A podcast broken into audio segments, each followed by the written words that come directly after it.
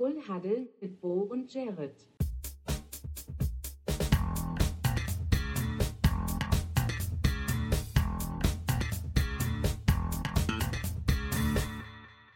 Full Huddle mit Bo und Jared. Moin, gute liebe Welt. Herzlich willkommen zu Full Huddle. eurem Sportcast hier auf Spotify oder wo auch immer euch das auf die Ohren ballert. Äh, mein Name ist Bo.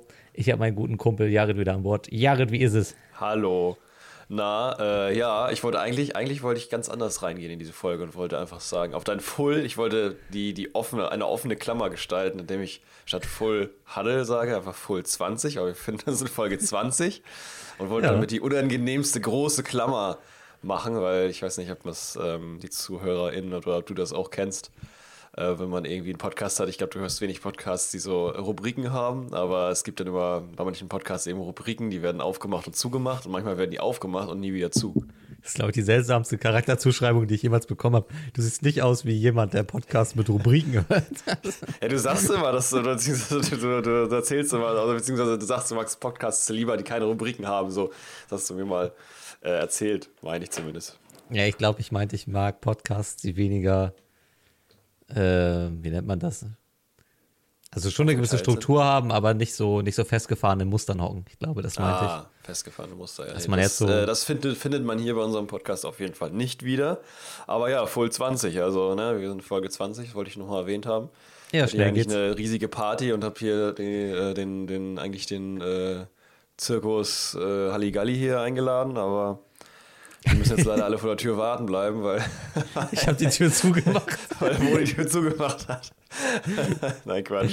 Ich wollte dich ja gar nicht so anfangen Ich, gestern. ich wollte ich wollte es Also- ein bisschen zu sehr feiern und Boden ein bisschen zu sehr nicht. Also es ist, schon okay. Man gleicht sich aus. Nachher sind wir in der Mitte. Das ist auch okay so. Der ich Hintergrund gut. war ja, Jared hat mir gestern ein Audio geschickt in völliger Vorfreude, dass wir jetzt ja Folge 20 haben, dass das so mega das Jubiläum ist und dass man da irgendwie so kleine Highlight-Reels oder irgendwie sowas machen könnte. Ich habe ich, Ja. ich hab, äh, vielleicht etwas unangemessen geantwortet, indem ich einfach in so einer schallenden Gelächter-Audio geantwortet habe. Das können wir irgendwann am Ende der können wir einfach. So, ja, Digga, 20 Folgen, das ist doch nix. So. Das können wir am Ende der Season machen, habe ich gesagt. Ja, ist auch, ist auch so, hast du auch irgendwo recht. Aber trotzdem äh, möchte ich es nicht unerwähnt lassen. Und was ich vor allen Dingen eigentlich damit machen wollte, also weswegen ich dann äh, mir diese, dieses Highlight-Reel, was du gerade meintest, hatte ich eigentlich geplant für die coolen, äh, und das will ich jetzt einfach nur mal erwähnen. Äh, ich habe mir jetzt keine rausgesucht, keine Angst. ich habe es nicht trotzdem gemacht. Aber trotzdem möchte ich unsere Zuhörerinnen einmal einladen dazu, vielleicht unsere äh, Folgenbeschreibungen sich ab und zu, zumindest jetzt vielleicht nicht im Nachhinein anzugucken, aber zumindest von dieser Folge, da kann man doch mal reinschauen, weil da gibt sich der Bo auch immer ziemlich viel Mühe, die zu schreiben. Oder ein wenig Mühe, auf jeden Fall ist er äh, ein kreativer Kopf und guter Schreiber. Schon immer gewesen. Äh, legendäre oder Deutschunterrichtsstunden damals in der Grundschule, wenn freies Schreiben angesagt war. Äh, auf jeden Fall gibt es da immer sehr schöne Sachen zu lesen, die immer sehr gut und sehr viel Bezug haben auf unsere Folgen. Vor allen Dingen nachher am Ende die Empfehlung.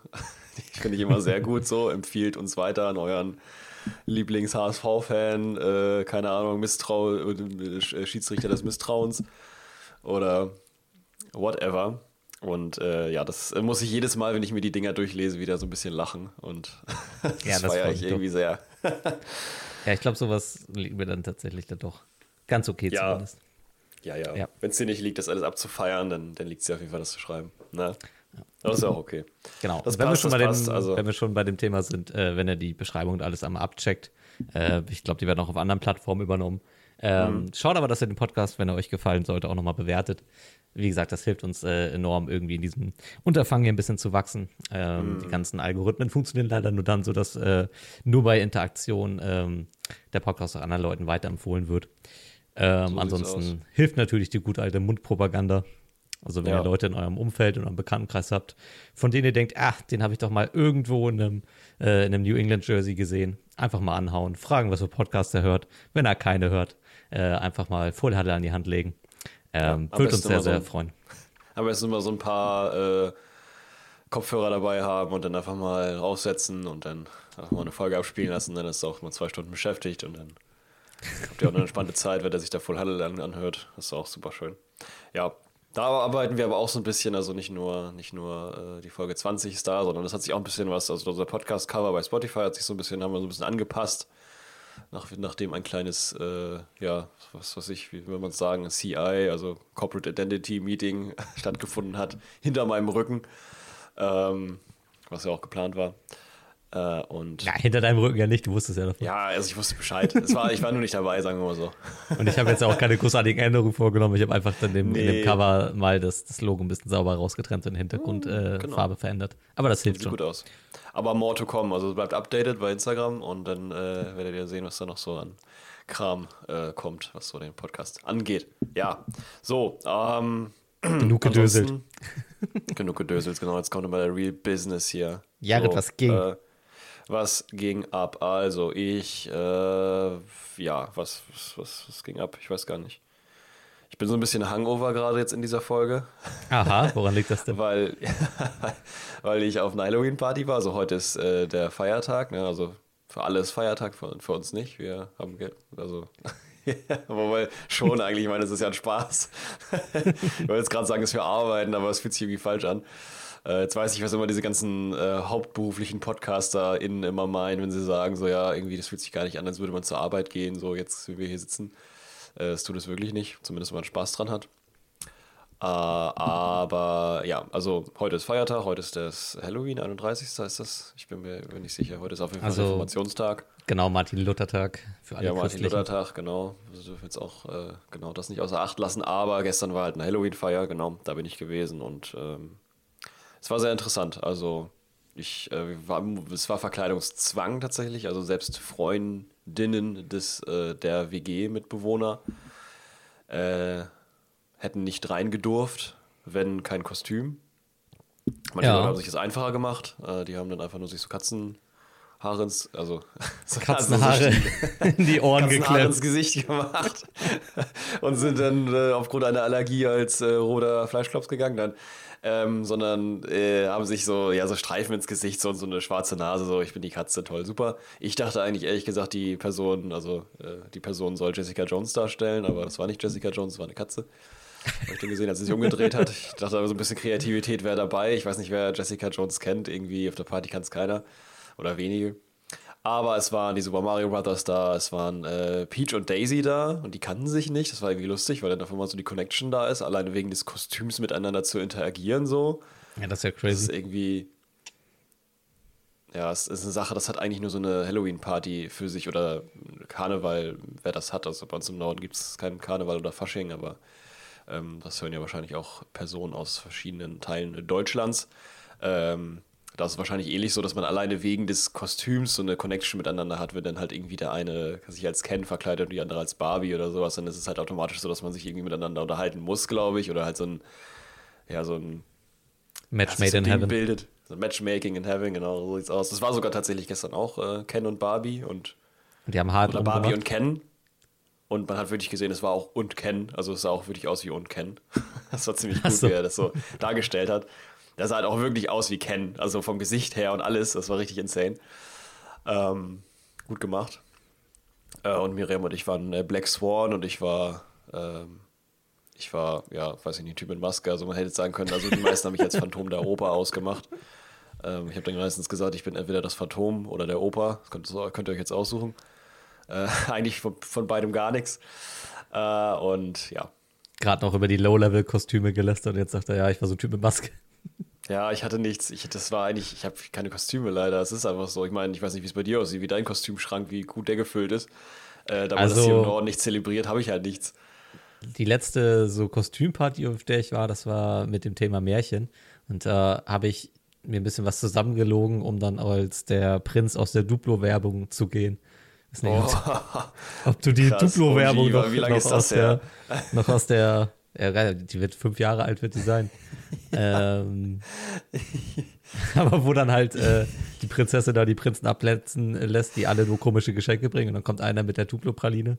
Und als, äh, als der bin ich gegangen. Ich hatte aber auch eine Packung Ah. Duplos dabei. Und, Stabil äh, ist wahrscheinlich auch der, der, äh, der Dreh- und Angelpunkt deines Kostüms, wahrscheinlich, oder? Ja, Diese, also- ja. Es war so ein bisschen low effort. Ich hatte mir, äh, ich weiß noch, Aha. der, der hatte ja, der hatte so komische Reiterstiefel, der hatte, ich weiß nicht warum, der hatte so einen so einen Lederriemen an der Hose und ich habe mir so einen Gürtel dann irgendwie noch so zurechtgeschnitten. und ein Oha. Gürtel auch zerschnitten, um dann da irgendwie hinzukommen. Es sah okay aus, äh, hat natürlich irgendwie keiner erkannt, weil es natürlich auch sehr nischig ist, ne? Also Ja, ist schon, ja. So ein, so ein aus der- Werbung, der irgendwo da irgendwelche Pralinen verkauft. mit der Prinz aus der. Duplo-Werbung. Ja, Ähm, Prinz aus der Duplo-Werbung. Schon die Prinzenrolle, das kennt ja jeder, ne? Aber dann doch noch der Prinz aus der Duplo-Werbung. Ja, der Prinzrolle, der trägt ja, äh, der Prinz, der trägt ja so richtig Schmuck und sowas. Ja, ähm, stimmt. Wo wir wieder bei Low-Budget-Kostümen wären, ne? Mhm. der welchen, welchen Prinz aus der Duplo-Werbung, der sah ein bisschen, bisschen mehr casual aus. Aber Ja, kam, kam Der ist auf dann, dem Boden geblieben. wurde akzeptiert, dieses Kostüm. Sehr schön. Ich muss mich gerade dran, dran erinnern, das ist eigentlich die Lieblingsstory auch von, von äh, meinen Eltern. Liebe Grüße, wenn sie das jetzt gerade hören. Die hören das eigentlich fast immer.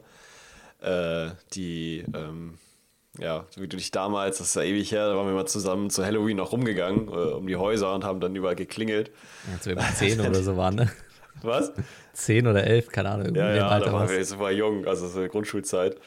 Und dann ähm, hast, hast du dich ja so ein bisschen als, ja, ich weiß nicht, also ist jetzt Ja. vielleicht im, im heutigen Kontext ein bisschen, aber du warst halt so ein klassischer, nee, obwohl ist es eigentlich nicht im heutigen Kontext, du warst halt so ein klassischer, ähm, ja, so ein, äh, hier von den, von, naja, wie heißen die noch, von den, äh, Bom äh, nee, wie heißen die noch? Von den äh, Tick, Trick und Track hier, von lustigen Taschenbüchern, die Panzerknacker? Panzerknacker, ja. Also so würde ich es jetzt mal beschreiben. Jetzt, das war kein Panzerknacker-Kostüm. Nee, war halt eigentlich- einfach, du warst einfach, du hast, ja, okay, erzähl selbst mal. Also das, das war ja gar nicht großartig von irgendwas inspiriertes Kostüm. Es war halt einfach, dass man, also so wie man in Norddeutschland, ich weiß gar nicht, ob das nur Deu- Norddeutsch ist oder ob man das anderswo auch kennt, aber man sagt immer, ja, es ist so ein langhaariger Bombenleger, wenn da halt so Leute Ja. so mit, mit Zottelhaaren und sowas sind. Und ich habe halt so eine Zottelfrisur gerockt und ähm, dann halt eigentlich so ein einfaches Diebeskostüm gemacht, also mir dann, glaube ich, so mit äh, schwarzer Farbe so eine Augen äh, gemalt, also ein bisschen wie Zorro Ja. sie auch tragen würde. Ähm, dazu irgendwie ein, ein rotes Cape gehabt und dann noch so eine, so eine Plastikbombe in der Hand. Äh, Ja, so, nee, nicht- so, nee, so, nicht- nee, nicht, so Gipsbeton mit so aus einem Ballon, wenn man aufbläst, dann macht Nee, man auch so nee. Papp, Pappmaché, das ist. Pappmaché, so, genau. Genau. Ja, und dann noch so, das ist richtig gut. Ja, so eine, halt so eine schwarze, klassische Bombe, wie man sie aus Cartoons und sowas auch kennt. Ja, eben. Und damit bin ich So. dann so rumgelaufen.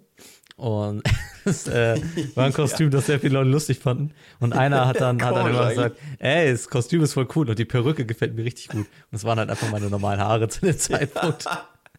Das war nicht so gut. Das ist so das Lustigste daran, dass du so, ey, die coole Perücke. so, ja, danke. Das sind meine normalen Haare. Danke, jetzt halt die, halt die Backen und gib mir den Twix, ich will weiter. Ja, ja. Ich habe heute gehört, dass das, ähm, oder gestern, als ich nach, also gestern war ja Montag, da ich war arbeiten, ich hatte keinen Brückentag. Und ähm, da ist natürlich, dann komme ich bei vielen Leuten dann ins Haus und dann sind da die Kinder und so, und die sind alle auch alle schon irgendwie verkleidet in ihren Kostümen so ein bisschen rumrennen. Weil gerade da, wo ich arbeite, auch so eine, eine relativ, äh, ja, viele Familien wohnen. Und ich komme an meinem Job halt immer viel Haus zu Haus. Und da hatte mir eine äh, ja, Hausbesitzerin gesagt, dass äh, das auch krass ist mit den, mit den Kindern, weil wenn die jetzt kommen, seit, seit irgendwie so ein paar Jahren, ist es immer so, die wollen gar keine Süßigkeiten mehr, die wollen Geld haben. Und da dachte ich so, what? Das hat sich ja auch krass verändert, ey. Also ich, damals war das ja immer so geil, also schön, wenn es schlecht, wenn es einen Apfel gibt. Okay, also cool, wenn es was so Süßes gibt. das Nee, Apfel, jeder. Apfel war schon Wenn es wack. Geld gibt, ist so, naja, gut. Also kann Apfel geben machen, war, war immer eigentlich das smarteste Move, weil wenn du als, als äh, Anwohner Was? den Kindern Äpfel gegeben hast, dann sind Ach, sie ja nicht ja. mehr gekommen. Stimmt. Dann haben sie einfach nicht mehr geklingelt. Du willst ja, dass sie nicht klingeln, aber wenn, du, wenn die nicht, äh, wenn die klingeln und du nicht rangehst und nicht hingehst, dann Ja. äh, gibt's ja. Also Äpfel verteilen ist wahrscheinlich der, der, der smarteste Move. Ähm, An sich schon. aber das mit Geld finde ich krass. Also Ja. habe ich jetzt noch nicht so erlebt. Aber den Fuffi rausrücken da. was eine Amtsperiode FDP mit unserer Jugend macht, ne? Das ist so, ne?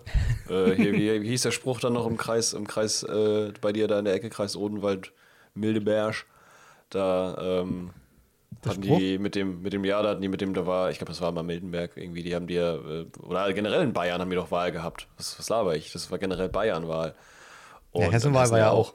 Ja, Ja. genau, und du bist ja Hessen, aber das war dann irgendwie Bayern. Ich weiß nicht, das ist ja die Grenze irgendwo, ne? Ach, I don't know. Auf jeden Fall dann war das Hessen. Egal, auf jeden Fall in irgendeinem Bundesland, dann war es wahrscheinlich Hessen, äh, haben die mit dem Spruch ähm, radikal vernünftig. Äh, das war aber, glaube ich, nicht nur, nicht nur da exklusiv. Ich glaube, das ist ein Ding, was sie mehrfach so fahren. Ja, das ist schon. Also von Söder sieht man dann, oder von der CSU, CDU sieht man so ein riesiges Face von Söder, einfach so fünf mal fünf Meter auf jedem Plakat. So richtig groß sein Gesicht einfach. Und Mhm. bei den anderen ist einfach radikal, radikal vernünftig. Also ist total toll. Kann man richtig gut wählen. Naja, whatever. Das Thema Ja. ist abge, abgeschlossen. Äh, was aber auch auf dem, oder wer vor allen Dingen auch auf dem äh, Kostümball da gestern äh, verfügbar war, ist gewesen ein Typ, und das fand ich richtig cool, das Kostüm, weil es auch so ein bisschen nischig ist, aber jetzt auch nicht so ganz, weil es auch viele Leute betrifft. Und zwar ein Typ mit dem Kelsey-Trikot und dazu hat hier seine Freundin natürlich als Bo, Jason Casey verkleidet. genau, richtig. Mit richtigem Bart und so. Nein. Hätte ich, hätte ich mir cool gewünscht. gewesen. Aber ja. ja. also wahrscheinlich als Taylor Swift natürlich. Aber ja, ich, als Taylor ich, Swift, genau, hat man kaum erkannt, aber Also ich glaube, War dass, okay. dass, dass die Kombi äh, dieses Jahr auf extrem vielen Halloween-Sachen unterwegs war. Weil Ja, schon, irgendwie zum einen, Sinn, ne? also es ist super einfach nachzumachen. Du, weiß nicht, machst ja halt ein bisschen eine Casey-Friese, wenn überhaupt, wenn du nicht einfach sogar nur Low-Budget ein Trikot überstülpst und äh, bisschen, bisschen Spiere ins Gesicht machst, auf Football angelehnt. Ja. Und äh, ja, deine Freundin geht dann halt als Taylor Swift. Ja, Ich glaube, Kelsey-Trikots kann man mittlerweile bei Kick auch irgendwie kaufen, Sonderangebot oder so. Also das ist echt insane, wie die, wie die über den Ladentisch fliegen. ja, zu jedem Happy Aber Meal ja, kriegst genau, du ein Casey-Trikot dazu. gut. Und da äh, kann man vielleicht auch einen Übergang schaffen zu ähm, dem, was zumindest teilweise du erlebt hast. Deswegen wollte ich jetzt auch mal fragen, nachdem ich mich jetzt hier ausgelabert habe, äh, was hast du denn so? Ja, viel erlebt habe ich Erlebt. äh, gar nicht so, weil ich mich immer noch im Auskurieren äh, befinde. Und äh, ich bin ein bisschen quarantänemäßig zu meiner Freundin geflohen. Einfach, dass ich halt nicht irgendwie alleine rumdödel und äh, weiß nicht, hier halt auch einfach ein bisschen, bisschen Gesellschaft habe und alles dann irgendwie schon immer schöner, als da irgendwo alleine da im Odenwäldle rumzuhocke. Ähm, deswegen das ganz gut. Und ähm, tatsächlich kam meine Freundin dann auf mich zu und hatte gefragt, also wir hatten erstmal irgendwie gesagt, wir würden gerne irgendwie eine Doku gucken, waren so ein bisschen am Rumstöbern und dann hat äh, sie tatsächlich gefragt, ob wir die Casey-Doku gucken wollen. Weil ähm, das Fieber ist angekommen in Deutschland endgültig. Meine Freundin ist jetzt auch ein Swifty geworden. und ähm, hat äh, seit Freitag, äh, also Taylor Swift hat Freitag, glaube ich, von diesem 1989-Album eine Deluxe-Version rausgebracht, wo sie nochmal Songs neu aufgenommen und auch, glaube ich, neu gemischt hatte. Und es sind noch irgendwie drei, vier Tracks drauf, die es aufs erste Album nicht geschafft hatten. Ähm, und das lief eigentlich seit Freitag durchgängig. und Ach, krass. ähm, dann hatte sie diese, diese Casey-Doku gesehen und hatte dann irgendwie auch so, weiß nicht, wahrscheinlich auch ein bisschen durch Swift ins- inspiriert, Bock ein bisschen mehr so in diese Casey-Materie einzutauchen. Das Ähm, ist ja auch Gossip, ne? Klassischer Gossip. Also ja, ich hatte alleine schon mal überlegt, ob ich mir die reinziehen möchte. Ähm, ich hatte die mitbekommen, die ist ja von äh, Amazon Prime, ist die äh, gemacht worden, die Doku in, der, in Zusammenarbeit mit der NFL. Ähm, was ich vorher nicht wusste, ist, ich hatte gedacht, dass es mehr so eine ausgeglichene Doku über beide Brüder ist. Äh, tatsächlich ist die aber dann doch stark fokussiert auf äh, Jason Casey. Ähm, da finde ich aber auch gut. Nö, ein fand ich auch- Derjenige, auch der so ein gut bisschen untergeht, alleine weil er nicht, nicht in der Offense, also weil er nicht in der, in der ähm, als, als Tight End oder Wide Receiver oder irgendwie Quarterback spielt, sondern eben als Center. Ja, genau. Also erstmal erstmal dadurch und äh, war seine Persönlichkeit ja auch äh, ganz anders als die von Travis. Also Travis Kelsey ist ja, Mhm. äh, was hat er gesagt, you gotta fight for your right to party, ist ja eigentlich so ein bisschen sein, Ja. sein Motto. Ja, Äh, das stimmt. Jason Kelsey Fight ist da. right to Lombardi, hat er gesagt. genau. ähm, und Jason Kelsey ist eigentlich ein sehr bodenständiges Gegenbeispiel dazu. Und ähm, es erzählt die Geschichte von letzter Saison. Und ähm, ich glaube, die Doku war so oder so geplant, aber dass halt dann natürlich das Ganze in diesem, Ah. auch in diesem Brüderduell im Super Bowl endet, ähm, hat die Doku dann, halt kam der Doku natürlich extrem gut entgegen. Ja, auf jeden Ähm, Fall. Cool. Und ähm, ich habe sehr viel auch über Jason Casey und auch seine Rolle in Philadelphia gelernt, weil, also was ich, was ich von ihm wusste oder was ich von ihm kannte, war, als die Eagles den Super Bowl gewonnen haben, da, als er dann seinem komischen Sultan-Outfit auf dem, auf dem Platz und diese Rede gehalten hat. Ich weiß nicht, ob du die, ob du die Szenen davon kennst.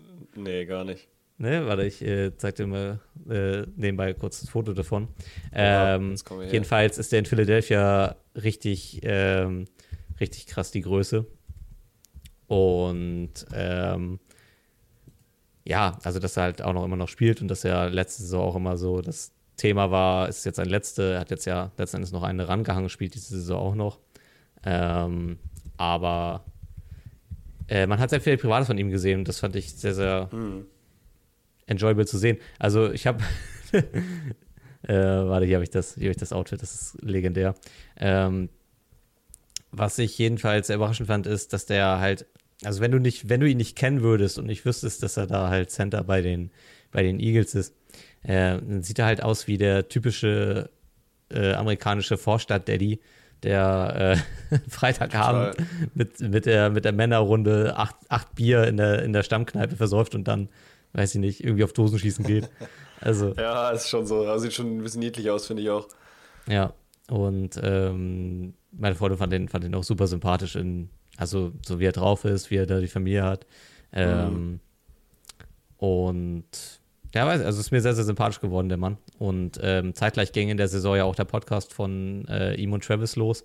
Ja, ähm, was ja auch so eine eigene Erfolgsgeschichte ist.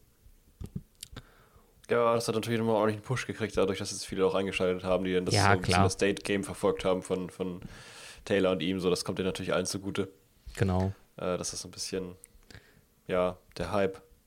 Ja, und ähm, also die Doku ist insgesamt einfach gut gemacht. Also an jeden, der, der die schon mal gesehen hat, sich überlegt hat, äh, will man die gucken. Äh, die ist tatsächlich weniger sportfokussiert, sondern wirklich mehr, also fast so ein bisschen autobiografisch schon und beschäftigt sich viel mit der Person Jason Kelsey und auch so seiner, weiß ich nicht, wie nennt man das denn, so seiner Überlegungen, wie geht es nach dem Sport weiter. Ähm, ich habe dir eben mal kurz das, das Sultan-Bild an die die, die, Bilder, die hier in diese Discord-Gruppe von uns gestellt werden, die sind legendär. Es sind nicht viele, aber es ist. Es Immer ist ausgewählte. Von dem Crow-Bild aus unserer ersten oder zweiten, dritten Folge, ich weiß gar nicht mehr jetzt. Das ist auch so. Sultan-Outfit von Jason Kelsey. Ah, cool, ja. ey. Cooler Typ. Ja, schick, schick auf jeden Fall. Ja. Und ähm, es sind auch sehr viele intime Kindersachen und so von, von Travis und Jason drin. Also auch irgendwie oh, cool. sehr, sehr holsam. Also so, wo dann die Eltern halt so VHS-Videos zeigen und wie die sich äh, irgendwie in ihrem oh. Garten umtackeln und so. Das ist schon echt süß gemacht alles. Das ist schon irgendwie auch cool. sehr viel Liebe in dieser Doku drin. Und was ich ja auch, also das habe ich auch nur so am Rande mitbekommen, dass ja Jason Caseys Frau auch hochschwanger beim Super Bowl saß und die ganze Zeit im Raum stand, ob es jetzt wirklich ja. dann das, das mm, Kind das, zum Super Bowl kommt. Ja, ähm, das hatte ich jetzt den Super Bowl geguckt haben und jetzt ziemlich oft hingeschaltet, so, weil dann immer die Frage war, oh, geht's jetzt los, geht's jetzt los, wie ist es jetzt? Ja, genau. Ja, ich glaube, dass tatsächlich die deutsche Übertragung das auch extrem ausgeschlachtet hat. Ähm, ja, wobei wir die amerikanische geguckt, aber. Obwohl, nee, weiß ich gerade gar nicht. Ja, normalerweise gucken wir dann immer die amerikanische, weil die deutsche halt wirklich. Aber die haben das natürlich auch genauso, genauso äh, mitgenommen, ja. zumindest mal. Also nebenbei erwähnt, aber die deutsche, die ist natürlich dann nochmal ein bisschen. Die NFL ist ja auch crazy gegangen. Also ich, äh, man sieht ja. das in der, in der Doku auch, dass die Mutter von, äh, von den Kelsey-Brüdern, dass die, die die Woche vom Super Bowl eigentlich nur von Interview zu Interview oder von Fernsehsendung ja, zu Fernsehsendung getängelt ist. Das ist natürlich, die wollen natürlich alle sie haben, weil sie ja mit den beiden Herzen da in der Brust und steht sie da im Finale und äh, weiß nicht, für wen sie routen soll, so mehr oder weniger. Ja. Und das ist ja auch, das ist auch krass. Es gibt auch so ein Video davon, das ist wahrscheinlich aber auch in der Doku, das kommt vielleicht sogar aus der Doku, wo dann äh, Jason, wo dann Kelsey nach Hause kommt und es ist ja schon so spät vom Super Bowl und sowas alles und dann äh, ist die kleine Tochter da und ist dann auf dem Bett und so und dann. Ja, das ist äh, im, im Hotel und dann. Ja, im äh, Hotel, genau, so. Ja, ist Kinder sind ja auch, also diese, das sind ja noch so kleine, kleine Mädchen, die sogar die, die bohren dann halt so fies, ne? Wenn wir sagen dann so, Onkel Travis bohren. Und dann so, ja. naja. Aber dann meinte er auch von wegen, dass, dass, dass, er, dass er nicht gewinnen soll. Und dann meinte, mhm. meinte äh, hier Dings, äh, Jason Kelsey dann ja auch, nee, es ist okay, wenn er gewinnt, das ist auch, auch yeah. in Ordnung.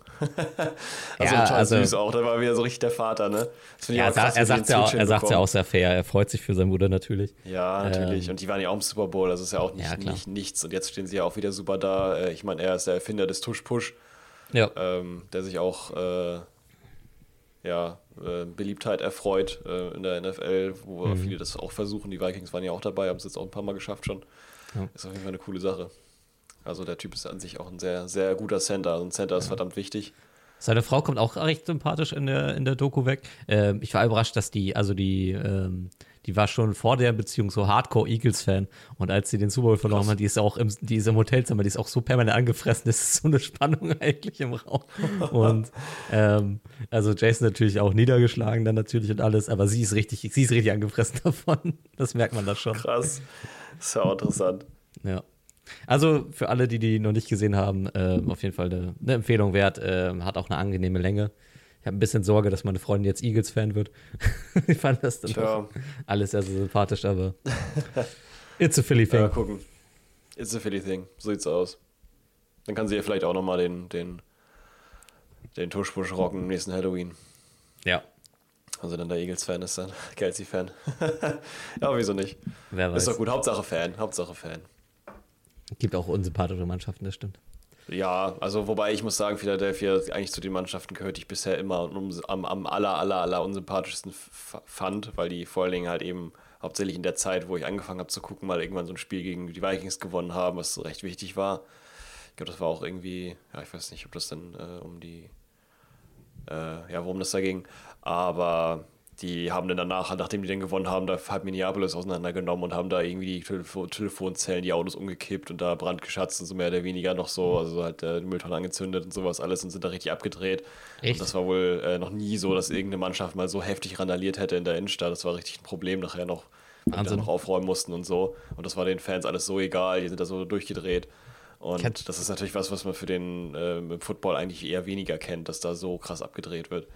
Ich hatte eigentlich öfter mal gehört, dass die Philly-Fans so im allgemeinen NFL-Vergleich freundlichere Fanbases sind, aber Ja, also das kann auch sein. Das ist jetzt bisher ist ja nicht wieder passiert, aber in dem Fall war es, war es absolut das Gegenteil. Also die sind wirklich richtig abgedreht und das war auch, das hat auch nachher die, die, die Vikings als Franchise-Organisation äh, haben das dann auch nochmal da ein Statement zugemacht und so, weil das war schon echt, echt krass. Also von den Eagle-Seiten habe ich jetzt nichts, nichts mitbekommen, aber seitdem sitzt das so ein bisschen tief irgendwie, dass ich denke, das ist äh, nicht, nicht schön, was sie da gemacht haben, aber mittlerweile kann ich denen das auch verzeihen, weil die doch sehr sympathisch dastehen und ja, auch einfach ein gutes Team sind.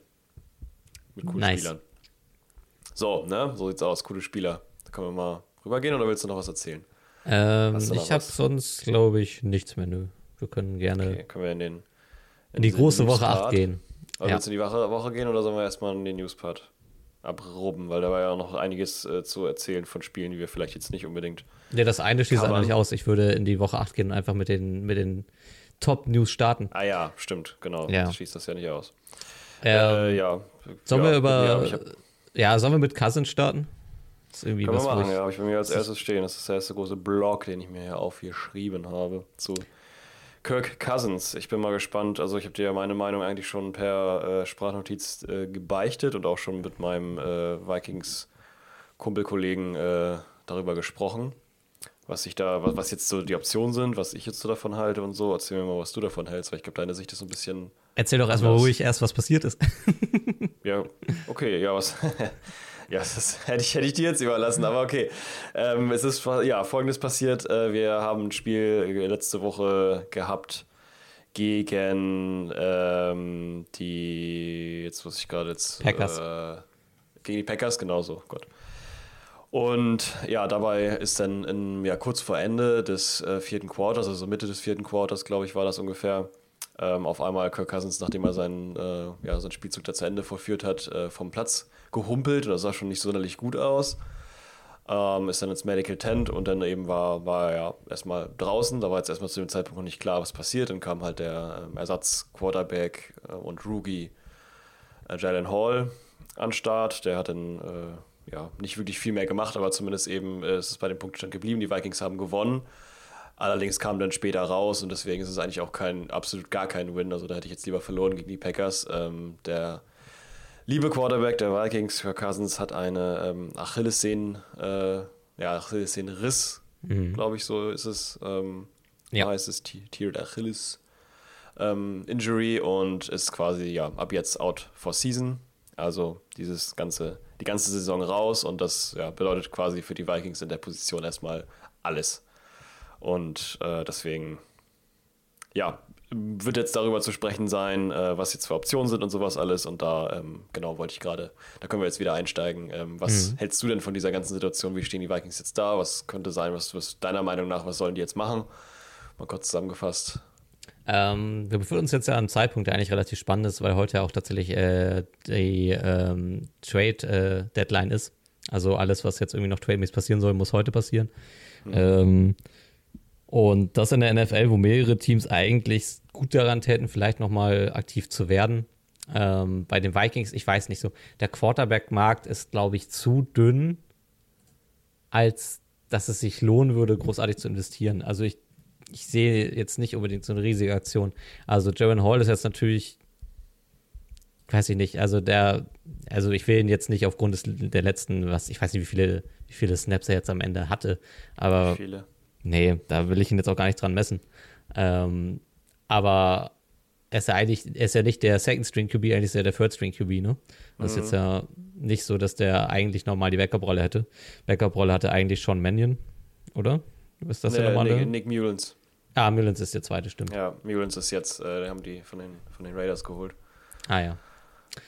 Und ja, der Der ist aber ist auch noch auf mit einer Injured Back Injury Reserve. auf IR gewesen und äh, Ja. genau auf Injury, Reserve kann Und jetzt aber, also kann äh, übernächste Woche äh, kann der kann der wieder äh, hochgeholt werden und äh, ist wahrscheinlich auch dann wieder likely to return. Ja, ich hatte auch irgendwas von Woche 10, Woche 11 gelesen, dass das ganz Mhm. äh, realistisch ist für ein, für ein Datum. Ich würde den Vikings jetzt nicht empfehlen, noch irgendwas zu investieren in Richtung Quarterback, weil A, die Optionen nicht so richtig geil sind, beziehungsweise die, die sich lohnen würden, werden wahrscheinlich sehr, sehr teuer. Und Ja. ich weiß jetzt auch gar nicht, wie die Ressourcen der, der Vikings momentan so aussehen. Schlecht.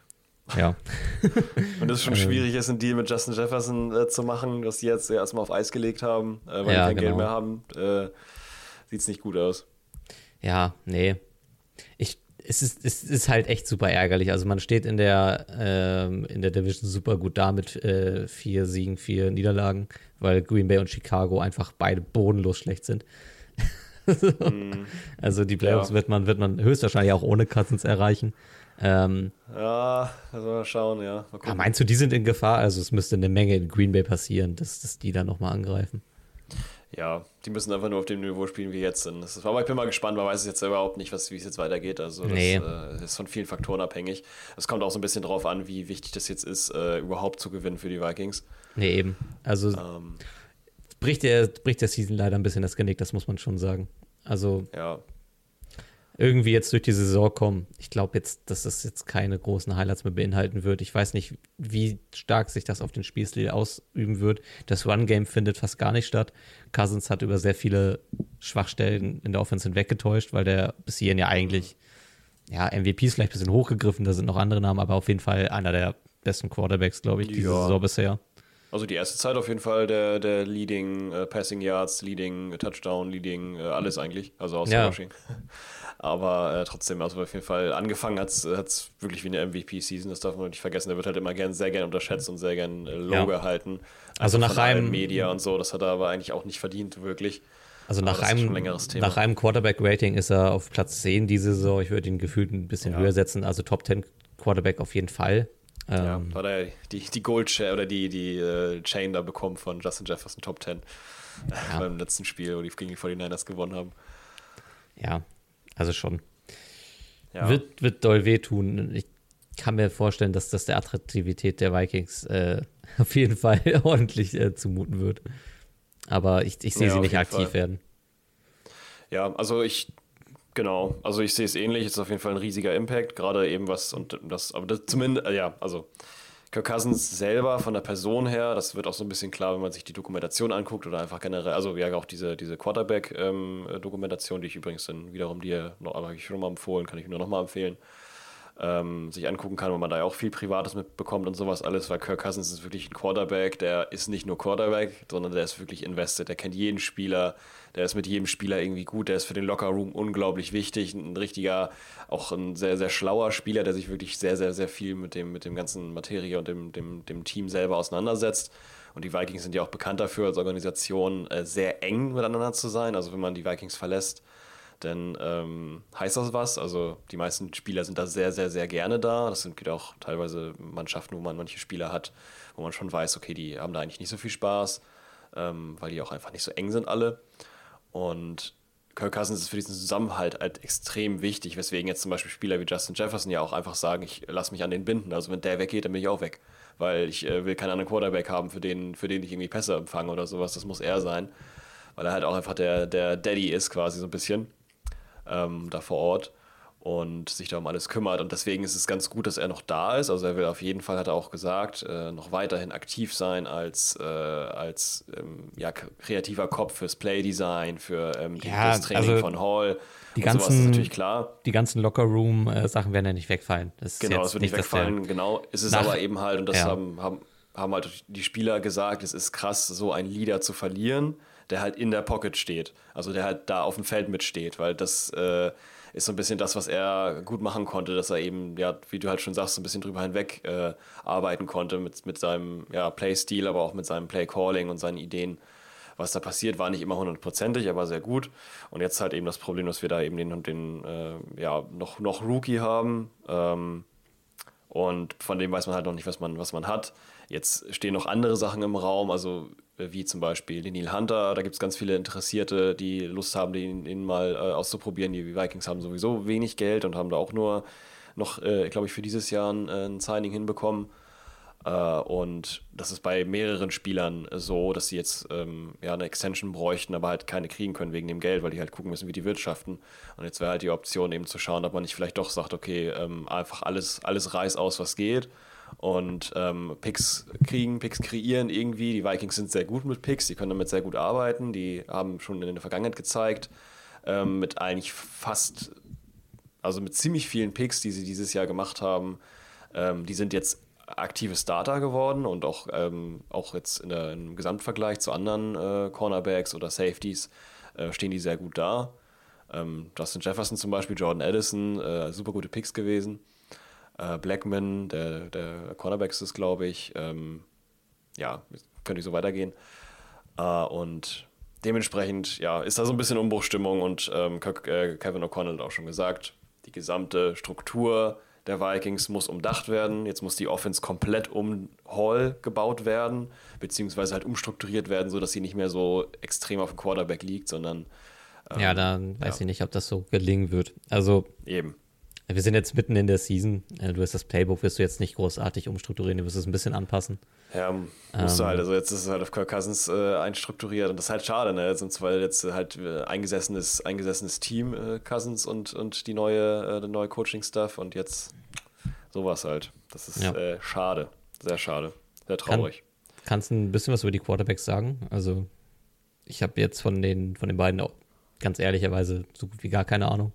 Von ähm, Mules und Hall, oder? Ja, also von Mullins noch, noch ein bisschen, weil ich Mullins auch, auch hier und da mal gesehen habe, aber von, von Hall kann ich dir so gut wie gar nichts sagen.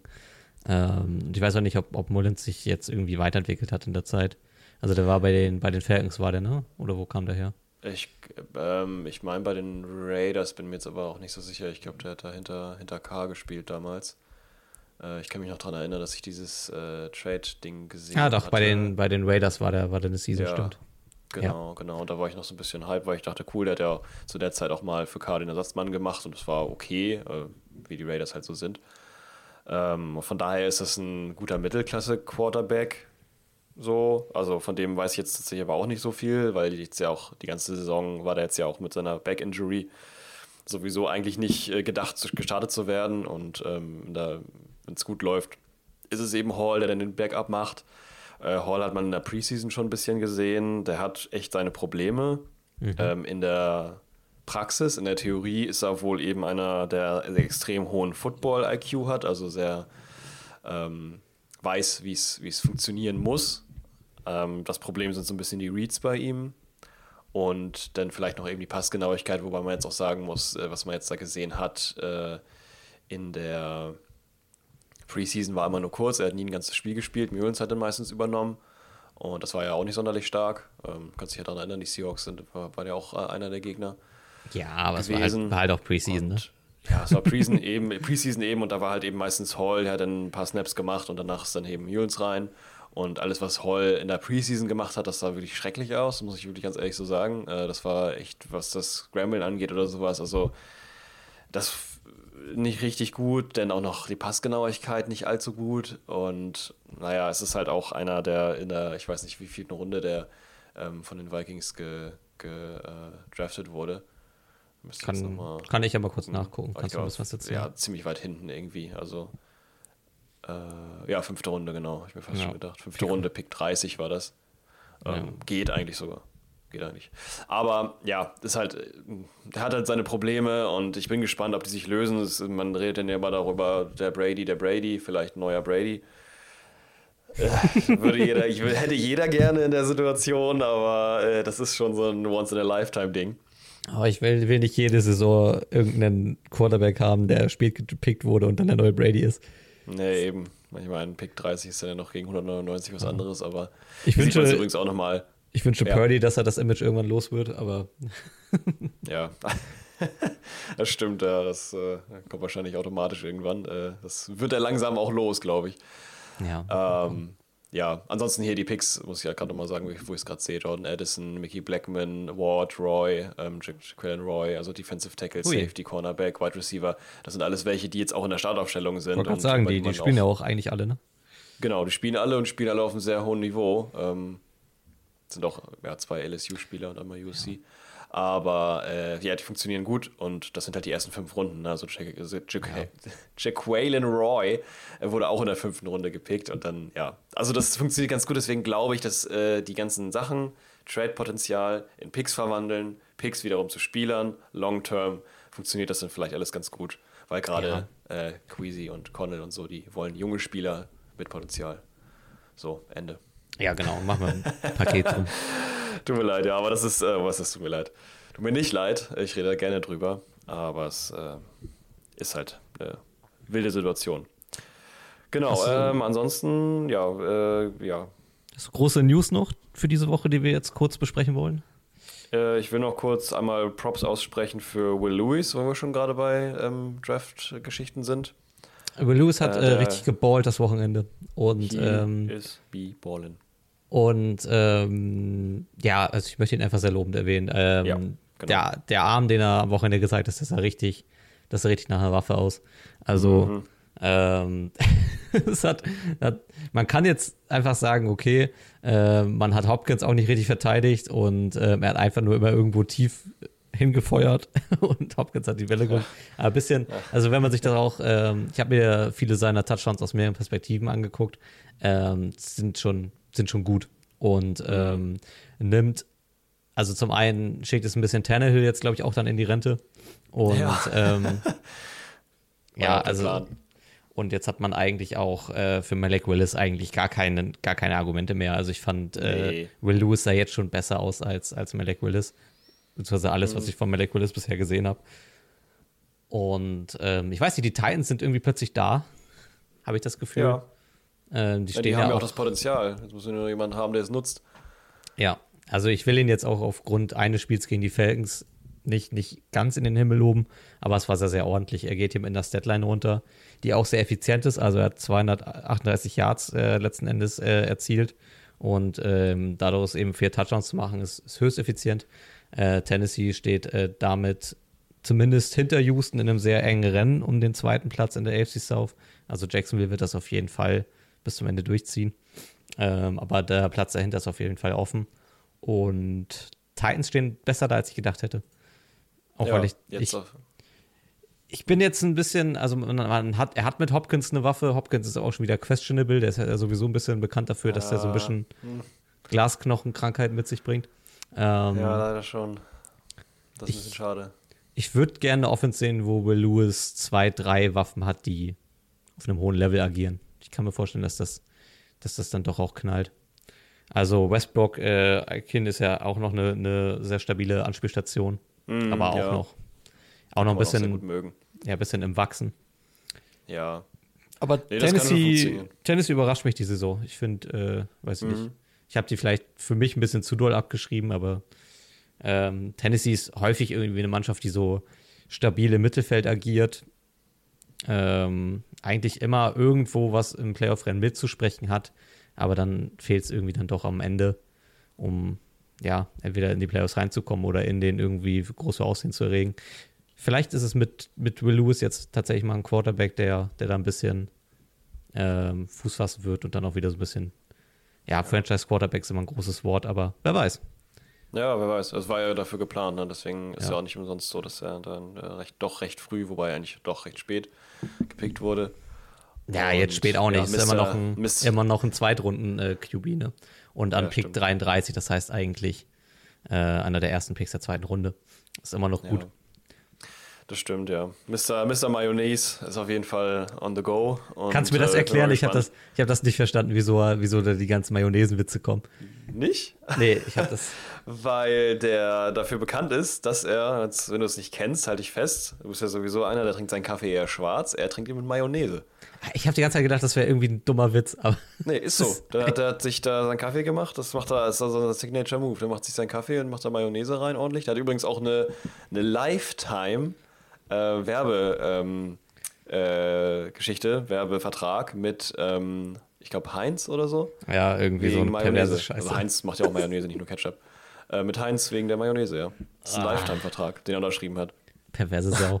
Ist das nicht krass? Er hat richtig, richtig viel Geld gekriegt, weil er seinen, seinen, seinen, seinen dummen Kaffee da mit, mit Mayonnaise trinkt. Ach, Ja, ey, ich habe ja, ich hab ja ist sowieso mal Mayonnaise. gesagt, dass, dass Quarterbacks irgendwo immer eine Klatsche haben müssen, aber Ja, Mayonnaise im sind alle Kaffee ist. Äh, wild. ja, gut, das ist zumindest harmlos, ne? Aber es ist schon, schon auch echt Ist zumindest eklig. kein, kein, kein Koks-Taxi oder irgendwie sowas wie bei Ja, wie bei anderen. Leuten. Metcalf irgendwann, ne? ja, so sieht's aus. Ansonsten, äh, Will Lewis, total toll, super. Äh, Ja. 49ers haben wieder gelost. Das, Entschuldigung, jetzt habe ich dich abgeschnitten. Wolltest du Nee, was sagen ähm, ich wollte gerade sagen, das spricht halt echt für die Quarterback-Klasse, die wir in diesem Draft haben. Ne? Also wir haben dann jetzt, Mhm. Äh, naja, wie naja, also ich wenn also gibt, gibt auch welche, also die gibt auch, also du meinst jetzt die jetzige, die jetzt gedraftet wurden, oder was? die Draft-Klasse jetzt, also dass wir aus Ja. einem Draft jetzt dann vier Starter-Quarterbacks rauskriegen, ist schon sehr, sehr stark. Ja, stimmt. Wobei man jetzt bei einem jetzt vielleicht ein bisschen äh, überlegen könnte, ob der nicht vielleicht doch ersetzt werden soll gegen wen anders, äh, damit das dann vielleicht aber bei den Panthers gibt es vielleicht auch andere Probleme als nur den Quarterback. Ja, weiß gar nicht. Ja, kommen wir später drauf zu sprechen. Ja, kommen wir später drauf. Haben wir ja zum Glück gecovert, das Spiel, nicht wahr? Ansonsten, genau, wollte ich nur noch kurz sagen, die 49ers aufgrund von äh, der Sicht von Seattle, ne, die sind jetzt natürlich, dass sie da nochmal verloren haben. Seattle jetzt auf Platz 1 in der Division. Ja, Mann, wir haben die Division geclincht, Nice. ey. Also jetzt noch Yes, nicht you- geclincht, ja, aber geclincht, ja. San, San Francisco 49ers out for season, ne? in Shambles. In Shambles. Ja, Seattle own so. Also Ähm. äh, finde ich, find ich, find ich gut, wenn es so weitergeht. Finde ich aber traurig, dass es einfach so ist, weil es irgendwie krass. Also. Ja, aber, also ich würde ja. die 49ers jetzt auch nicht abschreiben. Die haben jetzt natürlich nein, nein, dann auch nein, nein, nein. bisschen mit Verletzungsproblemen geklagt. acht, äh. Äh, Purdy, Purdy sei es zugestanden, dass er auch mal so ein kleines Leistungstief hat. Ich fand jetzt zum Klar. Beispiel in dem Spiel sah jetzt auch nicht wieder ganz scheiße aus. Ähm, aber ich würde sie nicht abschreiben jetzt für die Season, nur weil sie jetzt ein bisschen durchhängen. Nee, auf gar keinen Fall. Und es Haut war jetzt auch- drauf, ne? Wenn die zweimal verlieren, dann haut man ein bisschen gerne auf, auf den Busch. Das ist auch nicht. Ja, ja. Und es war jetzt auch dann tatsächlich ja wieder so ein, so ein kleines Comeback-Game für die Bengals, ne? Also gerade für. Joe Burrow, der echt wieder das Wochenende gut aussah. Ja, Ähm, also ich war auch man- begeistert. Man darf wieder hoffen in der Division. Ja, zum Glück. Ja, Seahawks haben gewonnen durch eine Leistung, die ich faul nennen würde. Also wir haben, wir haben im ersten Quarter die äh. Cleveland, wir haben wirklich im ersten Quarter die Browns so über den Acker gezogen, komplett Mhm. überrannt. Und dann haben wir einfach drei Quarter lang aufgehört, Football zu spielen, um dann im letzten Drive noch einen Touchdown zu machen und das Ding nach Hause zu bringen. Das hatte, Beute gespielt. das hatte eigentlich so richtig äh, Vintage Russell Wilson Era Vibes, wie wir dieses Spiel gewonnen haben. Ähm, aber ey, ich freue mich, es ist in Ordnung. Äh, Geno. Smith muss ein bisschen gucken, dass er seine Turnover-Produktion runterfährt, wenn wir Mhm. wirklich äh, in der Saison was, was erreichen wollen.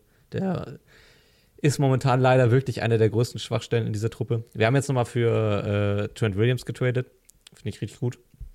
Jo, Ähm, das ist gut. Oh, ihr habt auch noch ähm, einen anderen Dings bekommen, ne? Leonard Williams für einen Zweitrunden-Pick. und Ja, Leonard meinte ich, ja. 2024. Ja, den meinte ich auch. Trent, ja, schon. Ah, Trent ist der andere. Ja, ist Ja, genau. Aber ich, ja. genau, Leonard äh, Williams meinte ich. Ähm, in einem Ja. Trade, der erstmal teuer aussieht, also ein Zweitrunden-Pick und ein Fünftrunden-Pick 2025. Ähm, tatsächlich ist aber so, dass die Giants weiterhin das Gehalt zahlen werden und wir nur ein Minimum zahlen. Oh, Ähm, deswegen äh, kommen wir da. Also der Trade ist für beide Seiten, glaube ich, ziemlich gut. Der Draft-Pick für die Giants äh, wird, wird ihnen, glaube ich, weiterhelfen, weil die Giants sind jetzt, glaube ich, offiziell in dem Modus, wo die Saison beendet ist. Zumindest jetzt weiß man, dass man äh, in dem Playoff-Rennen nicht mehr mitsprechen wird. Ähm, über das Spiel gegen die Jets werden wir auch noch reden. ja, da hat jetzt auch nicht so viel gerissen. Ne? Aber ja, mh, die geben, geben auch weg, was sie können, ja. Ja, und wir bekommen einen äh, Defensive Lineman, der super stabil dasteht, 29 ist, eigentlich so im besten Footballalter und der, Mhm. also unsere Defense ist jetzt dadurch echt eine Wucht und also die spielt jetzt schon echt Ja. groß auf. Ähm, hat die, die Browns eigentlich auch dann diese drei Quarter gut im Zaum gehalten, weil die Offense eigentlich echt, das ist schon eine Frechheit, wie, wie sie aufgehört haben, Football zu spielen. Ähm, aber weiß nicht, ich finde wir, ich bin von der äh, unserer Defensive echt positiv überrascht. Wir mussten jetzt natürlich auch reagieren, äh, weil Wosu da jetzt ausgefallen war. Ähm, Mhm. Aber es ist mehr, mehr als äh, mehr als konsequenter Ersatz dafür. Ja, das sieht sehr stark aus. Also ich gucke gerade mit sind die Sets an. Äh, 40 Career Sacks. Ja. Also ist er schon, der ist schon am Start auf jeden Fall. Und auch äh, noch ein junger Spieler, das ist immer sehr gut, wenn man die dann äh, dabei hat. Und dementsprechend freue ich mich, das zu sehen. Also gerade die, wenn die, wenn die, äh, wenn die äh, Defense der, der Seahawks wächst, dann wächst auch mein Herz. Ich finde es schön. Ja, ey, wir, Umso physischer die werden, umso krasser die angreifen, umso lieb, mehr liebe ich's. ohne Scheiß, ey, wenn jetzt echt äh, Geno Smith wieder ein bisschen, bisschen die Spukereien loslässt, also Mhm. dann äh, könnte das echt was werden diese Saison. Dann Gerade weil die. Ja. weil die ähm, NFC sowieso nicht so super stark dasteht. Wieso nicht, ey? Mhm. Mhm. Sehe ich, sehe ich. Ja, ich bin mal gespannt. Also, das ist äh, bei euch auf jeden Fall noch äh, ein sichereres Boot als bei uns, aber bei uns ist natürlich auch die Möglichkeit dadurch, dass das ein bisschen, wobei die Lions sind noch da, aber Ey, euer, naja, wie auch immer. Also da müsste schon viel passieren. Also ich sehe Ja, ja. euch in, in niemals unter Green Bay und unter, unter den Bears. Ja, nee, die ist, das sollte nicht passieren. Aber äh, ja, egal, also darum soll es nicht gehen. Es ging um euch und da bin ich auch sehr begeistert, freue ich mich auch sehr mit. Und äh, wenn ihr das in die Playoffs schafft, bin ich eigentlich fast genauso froh, wie wenn das die Vikings schaffen. Von daher Yes. ist das auch vollkommen okay. Bin trotzdem weiter gespannt, wie es läuft. Und ja, jetzt können wir eigentlich, genau, jetzt, ja, gut, Broncos County, Let's Ride wollte ich nochmal loswerden. Die haben gewonnen, das ist toll, brauchen wir jetzt nicht drüber reden, weil Holmes war krank, keine Ahnung, der hat manchmal Probleme, ist okay. Ja. Äh, ist, übr- ist übrigens Interception-Leader in der NFL mit acht anderen. Die Ja, alle ey, es in sind- Interception-Leading. Also das ist nicht lustig. es sind ja sehr viele brutale Namen in dem Interception Rating mit drin. Also auch ein Josh Allen ist da mit ne? drin. Ähm, Jalen Hurts ist da mit drin. Ähm, Auch Mahomes hatte mich ein bisschen überrascht. Mahomes ist aber, glaube ich, auch ein bisschen dadurch, also wir haben ja über die Chiefs auch ein bisschen mal gesprochen und Mhm. ähm, gerade im ersten Spiel der Saison, wo ja auch zwei Interceptions provoziert worden sind, habe ich ja auch gesagt, ich rechne eigentlich keine von den beiden auf Mahomes zu. Ähm, Nee, das sind auch so ein bisschen die das sind halt die, die, Butterfinger-Version, beziehungsweise die, ja doch, was schon. das sind halt die harten Zahlen, aber wie gesagt, Zahlen lügen vielleicht nicht, aber sie erzählen noch nicht immer die ganze Wahrheit. Ja, Sollen wir in die Spiele des Wochenendes gehen? können wir gerne machen. Oder gibt es noch irgendwelche Hot News, die du noch loswerden willst? Nee, also ich denke mal, ähm, nee. Auf- Also nee, auf gar keinen Fall. Ich gucke mir nur gerade die Spiele an und denke, es ist sowieso eigentlich nicht viel zu erzählen. viele, außer ein Spielfeld, das Rams Cowboys, das war, da gab es zumindest viele Punkte. Ansonsten äh, finde ich es echt frech. Ich gucke hier die ganze Zeit auf meine vorbereiteten Zahlen und Fakten und sowas alles und bin gerade bei dem Spiel New York Jets, damit müssen wir jetzt nicht anfangen, aber es- Wir können damit ich- gleich gerne reingehen. Ich komme einfach nicht drauf klar äh, über die Receiving-Statistik von den Giants. Ich komme in dem- in dem ich Spiel lese komme es ich- und lese es und lese. Ich komme, ich, ja, also ich komme mit dem Spiel kann man sowieso nicht klarkommen. Ja. Ei. Ähm, ich habe noch einen, einen Minuten Gedanken, bevor wir in, in Jets Gerne. Giants reingehen. Und zwar ähm, kam jetzt eine News auf, von der ich einfach gerne kurz eine Meinung hören würde. Oh, und ja. zwar haben die Cardinals jetzt offiziell gesagt, dass sie äh, Dobbs äh, benchen wollen. Und Tune wahrscheinlich jetzt die, die äh, äh, Starting-Quarterback-Position übernehmen wird. Hast du es mitbekommen? Nee, habe ich gar nicht mitbekommen. Hast du eine Meinung dazu? Du warst ja eigentlich von Ja, Dobbs äh, eigentlich immer so ein, so ein kleiner Anhänger. Ich war von Dobbs ein Fan, ja. Ich frage mich, wieso die das machen, vor allen Dingen, weil die jetzt ja äh, sowieso äh, Dobbs ja schon den Job bekommen, äh, gegeben haben, obwohl er gar keine richtige, ähm, also mit der Offense nicht so ganz warm geworden, also keine Zeit hat, damit warm zu werden, weil er einfach wenig gespielt hatte und das ein bisschen Raw Material war, was dann ganz gut funktioniert hat. Jetzt weiß ich nicht, wieso man das jetzt ändern will und vor allen Dingen mit welcher Intention, jetzt doch noch einen Super Bowl zu gewinnen oder wie. Also, Nee, ich glaube, ähm, also Kyler, Kyler Murray wird ja jetzt auch in absehbarer Zeit Ah, ja, wieder da stimmt. sein. Ähm, vergessen. ich kann mir vorstellen, dass man jetzt einfach zwei, drei Spiele nehmen möchte, um, um Tune zu testen.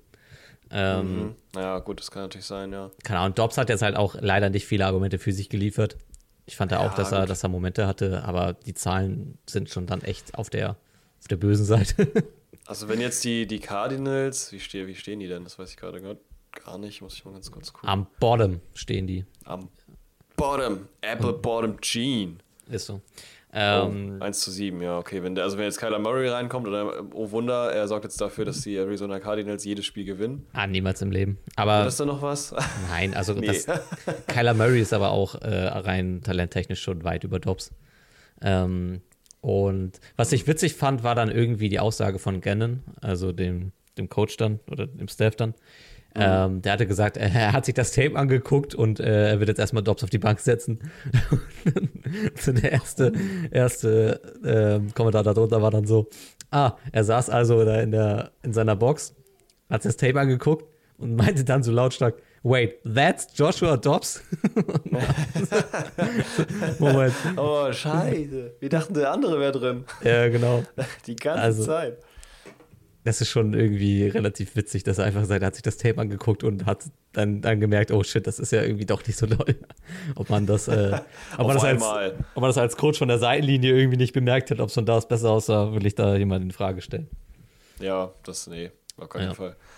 Ja, also bin ich mal gespannt, was das zu bedeuten hat. Ich finde es trotzdem schade. Ich hätte Stops gern weiter gesehen, finde ich, find ich schade. Ich finde, er sollte, hat eine Position da verdient. Irgendwie ist er ganz gut, ein Back, guter Backup. Ähm, ja, also gerne die, seine Rolle da weiterspielen kann. Die Meldung Aber, kam ja vom Timing tatsächlich relativ passend, weil heute ist ja auch Treadline, äh, hier Trade Deadline. Ähm, yes. Ob, ob, der dadurch nicht nochmal auf den Block kommt. Ja, das kann gut sein. Übrigens ist es auch so, dass bei, um dieser Vikings-Thematik nochmal kurz zurückzukommen, ganz, ganz fix, ähm, der McCoy, äh, wie heißt der, Jalen McCoy oder so, der ähm, war ja auch bei den Vikings gewesen und ist wohl jetzt auch wieder da, um äh, mit denen zu, zu kommunizieren. Ist der gerade contractlos? Der war doch bei den, der war doch auch bei den Cardinals, oder? Ja, der ist aber contractlos, der wurde ah, gecuttet. Okay. Der wurde gecuttet, ja, nicht nur gebencht, glaube ich. Und dann ähm, war es jetzt free und war dann bei den Vikings, hat er mal geguckt so und dann haben die sich aber dagegen entschieden und jetzt ist natürlich das ein ganz heißer Kandidat, zu sagen, okay, ähm, statt Hall setzen wir dann McCoy ein. Ähm, ja, mal schauen. Übrigens, ja, das ist egal, nee, jetzt höre ich auch mit meinen komischen Fakten. Aber ja, starten wir mal rein, wa? Oder wie? Starten wir mal rein. Ähm, ja. genau. Wir gucken uns äh, zuerst natürlich das äh, Städte-Derby an. Äh, es spielen die New York Jets gegen die New York Giants äh, im MetLife Stadium. haben die ähm, gespielt? Bitte? Oder haben die gespielt? Weiß ich jetzt, ob die gespielt haben. Also meine erste, meine erste Notiz ist, weil es war ja auch Halloween und oh ja. ähm, es kam dann ja, die, die Spieler kamen dann allesamt Halloween-Kostüm. Und drei der Jet-Spieler kam in so einem ganz komischen Naruto-Cosplay in diesen. Akatsuki, ja. Ja, in diesen, diesen äh, Akatsuki-Mänteln, die man, die man wahrscheinlich auch dann kennt, wenn man Naruto nicht kennt, weil die auf, also ich glaube, die werden zu Halloween von zu vielen Leuten gerockt und auf jeder Convention sieht man die, also diese typischen schwarzen ja, ja, Mäntel so, mit den äh, schwarzen Mäntel. mit den roten Wolken. Ähm, sollte auch ein Leuten Begriff sein, die, glaube ich, mit Naruto nichts am Hut haben. Irgendwo hat man die bestimmt schon mal gesehen. Aber ich habe mir notiert, die wussten ganz genau, dass das heute, heute richtiger Football-Twitter veranstaltet wird. ähm, es ist ein Spiel, in dem wir von beiden Mannschaften zusammen äh, 184 Passing Yards haben. Und äh, insgesamt werden ein paar mehr Yards produziert, aber durch die Luft ging in diesem Spiel gar nichts. Äh, großer Faktor sind die Giants. Obwohl ich auch sagen muss, die, also mit Zach Wilson kommen die Jets in dem Spiel auch nicht besser weg.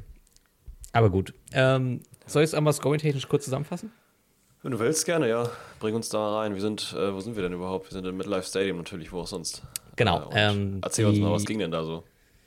Genau, ähm, das erste Quarter fängt mit einem Field Goal der New York Giants an. Äh, Graham Gano findet aus 31 Yard Entfernung das äh, Field Goal und ähm, stellt auf 3 zu 0. Die äh, Jets können Ende des ersten Quarters mit einem Brees Hall Touchdown kontern, der da durch die Leute wie Buddha durchgeht und 50 Jahre zurücklegt zum 7 zu 3.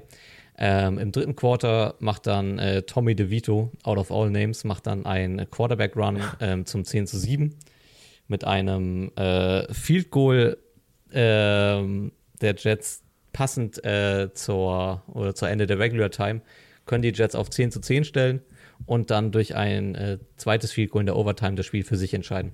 Und äh, damit haben wir dann einen Endstand von 13 zu 10 für die Jets.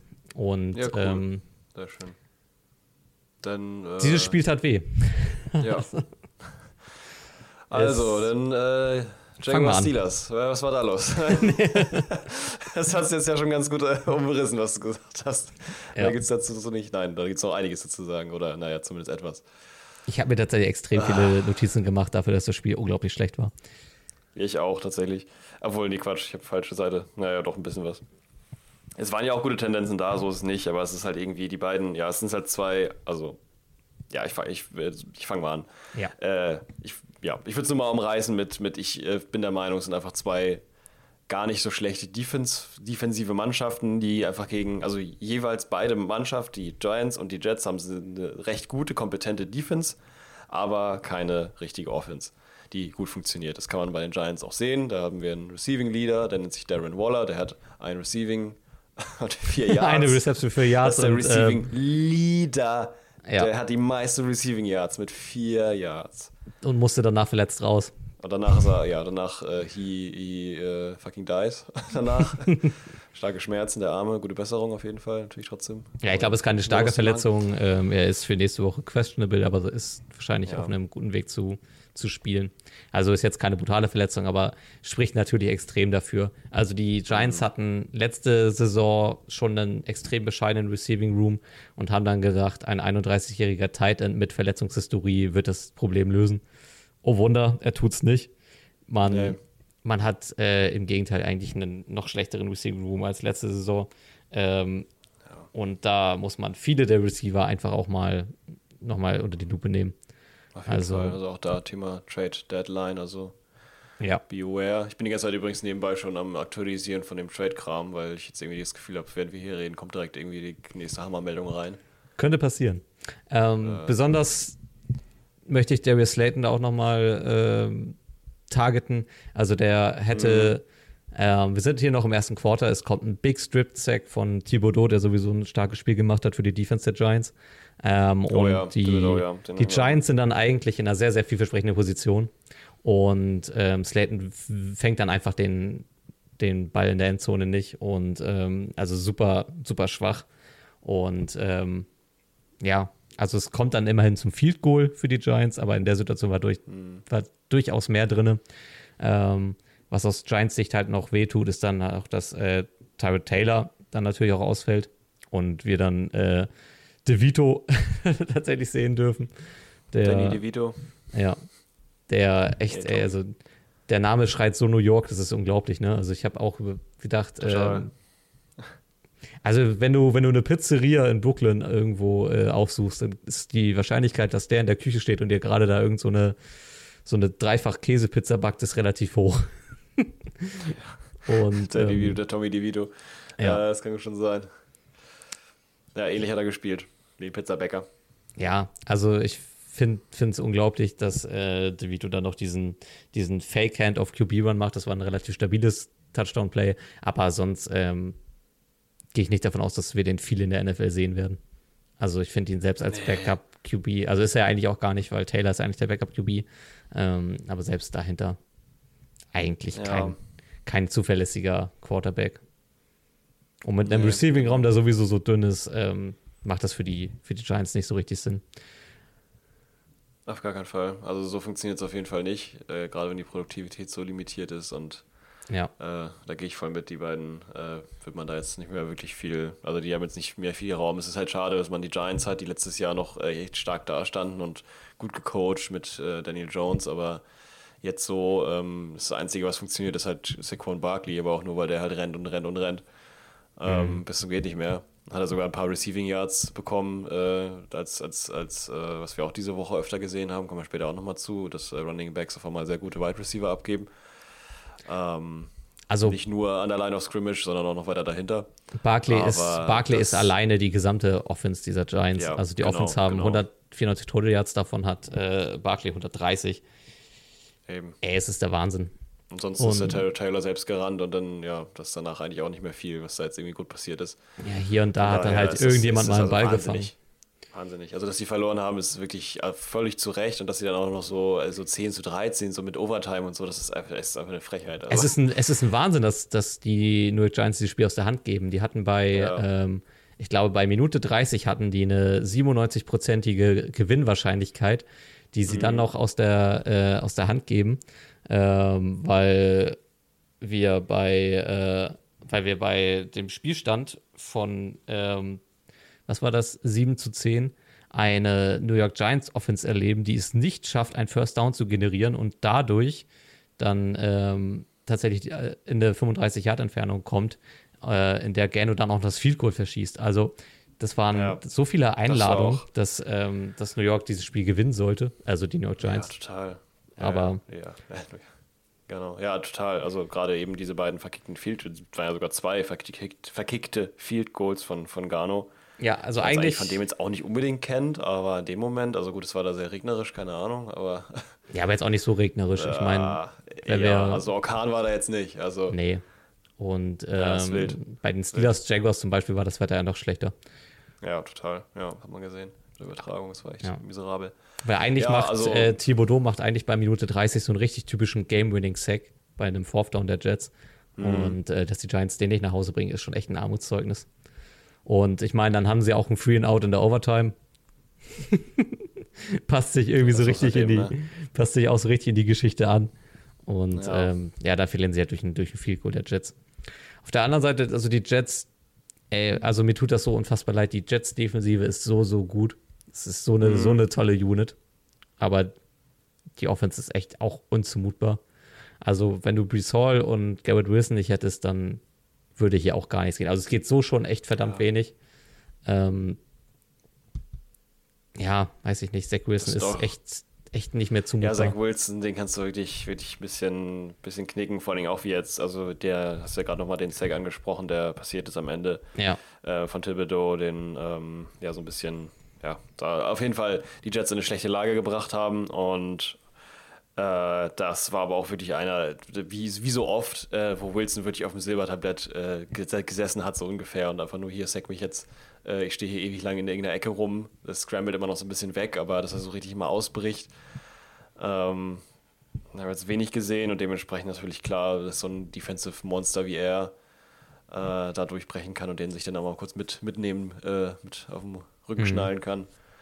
Äh, da jetzt kein Wunder in der Situation, das sah echt nicht, nicht gut aus. Also, es war wirklich, ja, das hat danach geschrien nach einem Sack. Ja, so kleine, Und, äh, kleine Zach Wilson-Highlights in diesem Spiel. Der Snap-Fumble kurz vor der Two-Minute-Warning in Hälfte 1. Der ist unglaublich Ja. peinlich. Das Wobei das, das am, äh, wohl am Dings gelegen haben, so am Center, weil der Center auch, glaube ich, äh, runter ist auf den, äh, die Drittbesetzung der Center. Und da gibt es sogar in der Übertragung ist sogar so, dass dann der, der Sprecher gerade darüber redet, wie wichtig der Center für eine Mannschaft ist und dass die jetzt ja gerade beim, beim Third String äh, Center sind und in dem Moment äh, snappt er den Ball irgendwie auf den Boden oder keine Ahnung was und der Defensive Lineman der Giants, der fällt einfach drauf.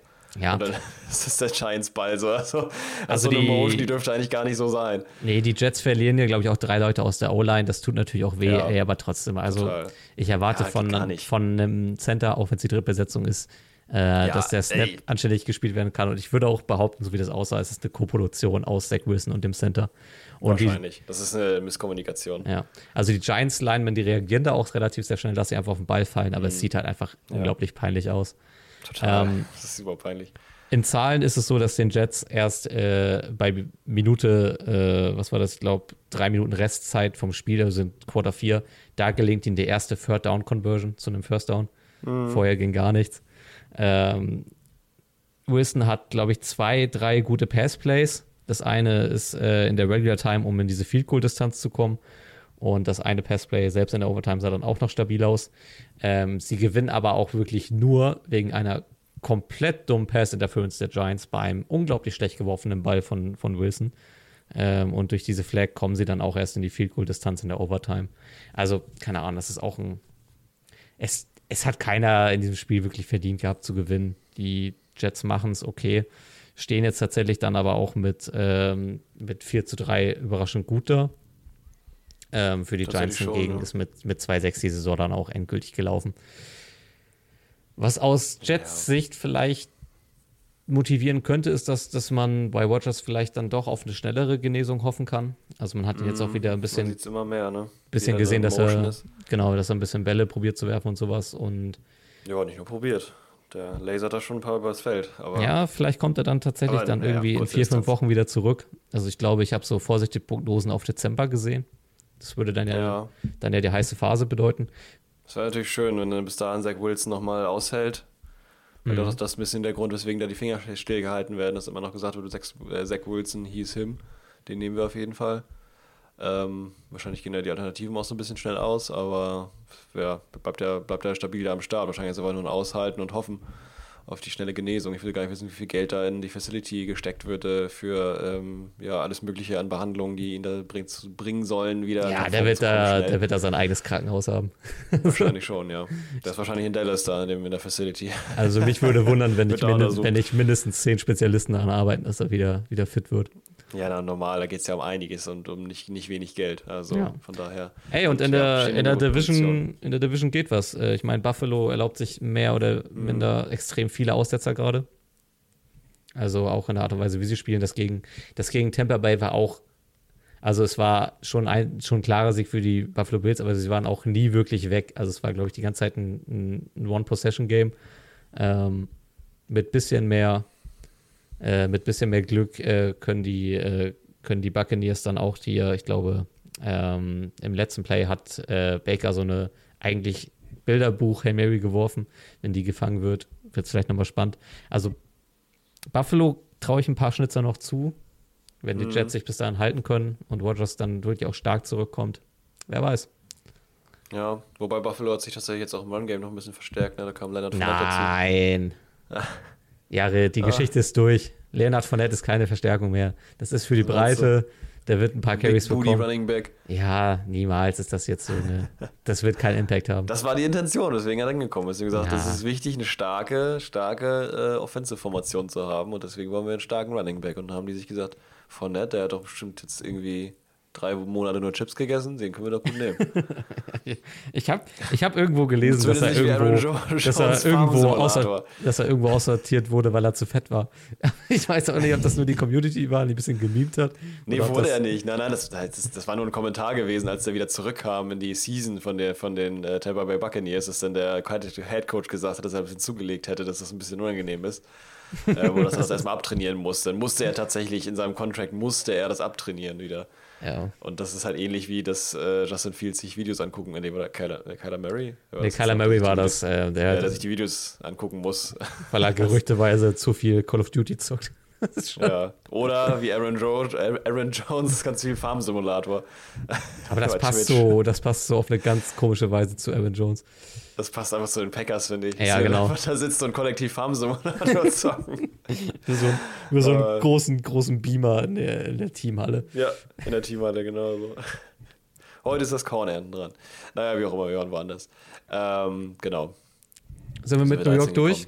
Oder? Ja, äh, ich, man kann noch äh, erwähnen, dass danach, es gab noch ein sehr emotionales Interview, Interview von äh, Thomas Mostert, Mhm. der äh, Panther von den, von den ähm, Giants, äh, Jets, von den New York Jets, so, der Panther, der sehr emotional wurde, weil er das doch sehr toll fand, was der da für eine Opportunity hat und so, weil er jetzt auch echt, das der Highlight des Spiels von beiden Seiten aus waren die Panther. Und der hat wirklich da teilweise echt Nadeln äh, ge- gedroppt, also wirklich da in die, Endzone, wo es auch wichtig und gut war. Ziemlich weit weg und ziemlich genau. Und er hat dann ja, unter Tränen noch gesagt, wie schön es ist, dass er die Opportunity hat, mit 37 Jahren noch für die kicken zu dürfen. War da sehr emotional und hat tatsächlich auch elf Dinger äh, machen müssen. Auf der anderen Seite ähm, Jamie Gillen, der hat 13 Punts gemacht, also in dem Fall auch, glaube ich, ein NFL-Rekord mit insgesamt äh, 24 Punts in diesem Spiel. Wow. Das ist viel. Das fiel, ja. Das eine. Aber es, es haben auch nur beide Mannschaften jeweils zwölf First Downs erzielt. Also irgendwo Aber- musste das herkommen. Auf jeden Fall. das ist verrückt. Gut, gut, ja, da sind wir durch. Ähm, wo geht die Reise hin? Wo fährt der, wo fährt der Zug hin? Ähm, sollen wir nach Pittsburgh? Nach Petersburg. Pittsburgh. Das Acrisure Stadium, wo ich mir schon beim Aufschreiben gedacht habe, Mist, ich will ja jedes Mal die Stadiums äh, sagen, wo die sind und ich weiß aber nicht, wie man das ausspricht. Acrisure? Acrisure. Ja, glaube ich. Acrisure Stadium. Sind wir da. Genau. Ähm, Jaguars gegen Steelers in Pittsburgh zu Hause. Geht es rund. Da ähm, passiert ja erstmal nicht so viel, dann nachher später doch was. Ähm, ich kann uns gerne mal reinbringen. Mhm. Und zwar starten wir im ersten Quarter mit einer Präsenz von den äh, Jackson- Jacksonville Jaguars und zwar äh, hauptsächlich vertreten durch Brandon McManus, der ein äh, 50 Yard Field Goal versenkt äh, zu einem 3 zu 0. Danach dann nochmal auch im ersten Quarter wieder Brandon McManus mit einem 51 Yards Field Goal, back to back, ähm, zu einem 6 zu 0. Dann im zweiten Quarter geht es wieder weiter mit einem Field Goal, diesmal als Antwort von den Steelers, äh, vertreten durch Chris Boswell, ein 22 Yard Field Goal äh, zu einem Aus, oder ja, nicht Ausgleich, aber zu einem Stand von 6 zu 3. Danach dachten sich die Jagu Jacksonville Jaguars, ähm, wir haben ja lange kein Field Goal mehr geschossen, also hat Brandon McManus sich seine Cleats angezogen und hat dann 38 Yards Field Goal zu einem Stand zur Halbzeit von 9 zu 3 versenkt. Ähm, nach der Halbzeitpause geht es ein bisschen äh, feuriger weiter. Und zwar haben wir da von den Jacksonville Jaguars einen Touchdown auf Travis Etienne. Und zwar kein Run, sondern ein Pass in dem Fall. Sehr stark, 56 Yards. Äh, mit einer darauf folgenden äh, Two-Point-Conversion, auch durch äh, gerade genannten Travis Etienne, diesmal durch einen Run. In dem Fall zu einem Stand von 17 äh, zu 3 für die Jacksonville Jaguars. Als Antwort darauf ein George Pickens Touchdown äh, geworfen von Mitch Trubisky in dem Fall. Reden wir gleich drüber. Zu dem äh, Endstand, oder nicht, Endstand, Zwischenstand von 17 zu 10. Weiter geht's im vierten Quarter. Da wieder unser lieber Freund Brent McManus von den Jacksonville Jaguars. Ein 37 Yard Field Goal, um das Ganze nochmal ein bisschen rund zu machen zum Endstand von 20 zu 10. Yes, yes. Äh, so sieht's aus. Brent McManus möchte ich hier einmal komplett lobend erwähnen. Äh, wir sind hier äh, in Pittsburgh bei einem richtig beschissenen Pisswetter. Ähm, nass, kalt, also richtig was für Football-Romantiker. Äh, man hat auch äh, richtig gesehen, dass der, dass der Platz nass war, dass äh, einige Leute auch irgendwie die ganze Zeit ausgerutscht sind. Äh, ich fand besonders Lawrence sah dadurch so richtig slippery aus. Also ich habe mehrfach Plays gesehen, in denen Defender so ein bisschen von ihm wegrutschen. Also vielleicht kam ihm das sogar ein bisschen, bisschen zugute, dass er da so nass war. Ähm, aber aus, also bei dem Wetter ein 50 Yard, ein 51 Yard Field Goal zu schießen hintereinander, das ist schon als, äh, als Kicker eine richtig gute Leistung. Ähm, und er geht ja in diesem Spiel, glaube ich, auch, ähm, ja, also mit einer 100% Quote raus. Ähm, ja. Gibt ja, glaube ich, keinen verschossenen Field Goal Attempt hier. Ähm, nee. Das ist schon ziemlich also, gut. Das ist schon sehr gut, ja. Vor allem, wenn man die, die Weiten halt äh, betrachtet, 10 50 Yards, 51 Yards jetzt Vielleicht kein Rekord, aber ist auf jeden Fall sehr weit. Und gerade bei dem Wetter, mhm. wie du gerade schon sagst, starke Nummer, ja. Den muss ja. man auf jeden Fall lobend erwähnen. Also 2010 klingt jetzt nach, nach keinem besonders groß einseitigen Spiel, aber ich fand einfach, Jacksonville sieht um so viel Längen nach dem ja. viel reiferen Team aus. Ähm, ja sind kleine Makel drin, wie der eine Fumble nach diesem Trickplay, das Jacksonville probiert, oder wie auch die Lawrence Interception, die in der Red Zone passiert. Aber ansonsten mhm. ähm, sieht man einfach, dass das Team viel gefestigter ist. Äh, man muss auch sagen, die Jacksonville sind vielleicht jetzt, äh, ist jetzt vielleicht das stillste 6 zu 2 Team der Liga. Ähm, die sind ja ein bisschen krakelig eigentlich in die Saison gestartet. Jetzt, nach, den, jetzt nach den London Games steht man eigentlich richtig, richtig gut da. Total. Und, ähm, das war ein ähm, richtiger Boost. Wird mausert sich gerade zu so einem Team, was richtig für Überraschungen in den Playoffs sorgen kann. Ähm, Mal wieder, wie letztes Jahr. Mit denen keiner gerechnet, auf einmal zack, hallo. Ja, Wir und ähm, wenn die offensiv jetzt noch einen Ticken klarer, griffiger werden, dann ist das echt eine, eine richtig gute Mannschaft. Ähm, ich ja. finde, Travis Etienne, der in Form ist, ist eine richtig brutale Waffe. Ähm, Total. Ist so agiler Runner, macht so intelligente Plays. Ähm, sein Touchdown in der, äh, im dritten Quarter ähm, mhm. ist, ist vor, also die Route, die er läuft, die ist richtig, richtig klug und ist auch gut, dass Lawrence ihn da äh, auch targetet. Er ist dann komplett frei, läuft dann äh, diese 56 Yard äh, Route durch in die Endzone, macht dann auch noch die Two-Point-Conversion und eigentlich in dem Spiel auch den Deckel drauf. Also mit, mit 17 zu 3 ähm, ist das Spiel eigentlich gelaufen.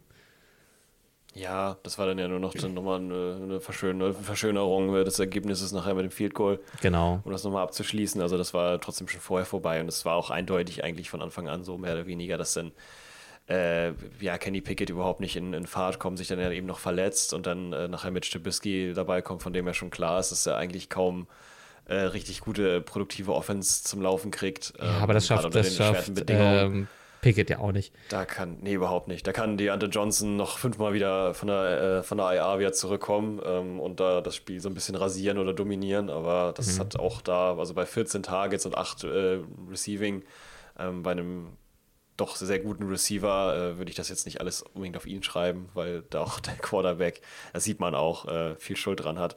Also ja. bei den Steelers, da kann ich wenig lobend die, wenig lobend die Offense erwähnen, äh, die Defense äh, auch eigentlich fast gar nicht. Was? Andersrum eben bei den Jaguars, ja, oder wenig.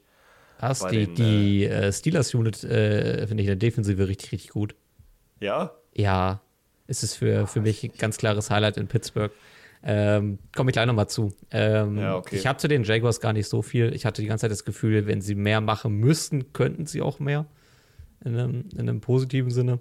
Ähm, und ähm, ja, hast du irgendwelche Gedanken zu den Jaguars? Sonst können wir gleich über die Steelers reden. Ja. Also zu denen habe ich mir tatsächlich mehr, also zu den Steelers habe ich mir tatsächlich sehr wenig aufgeschrieben und zu den Jaguars recht viel, ja. Ah, dann ergänzen wir uns ja Also genau gut. andersrum wie du.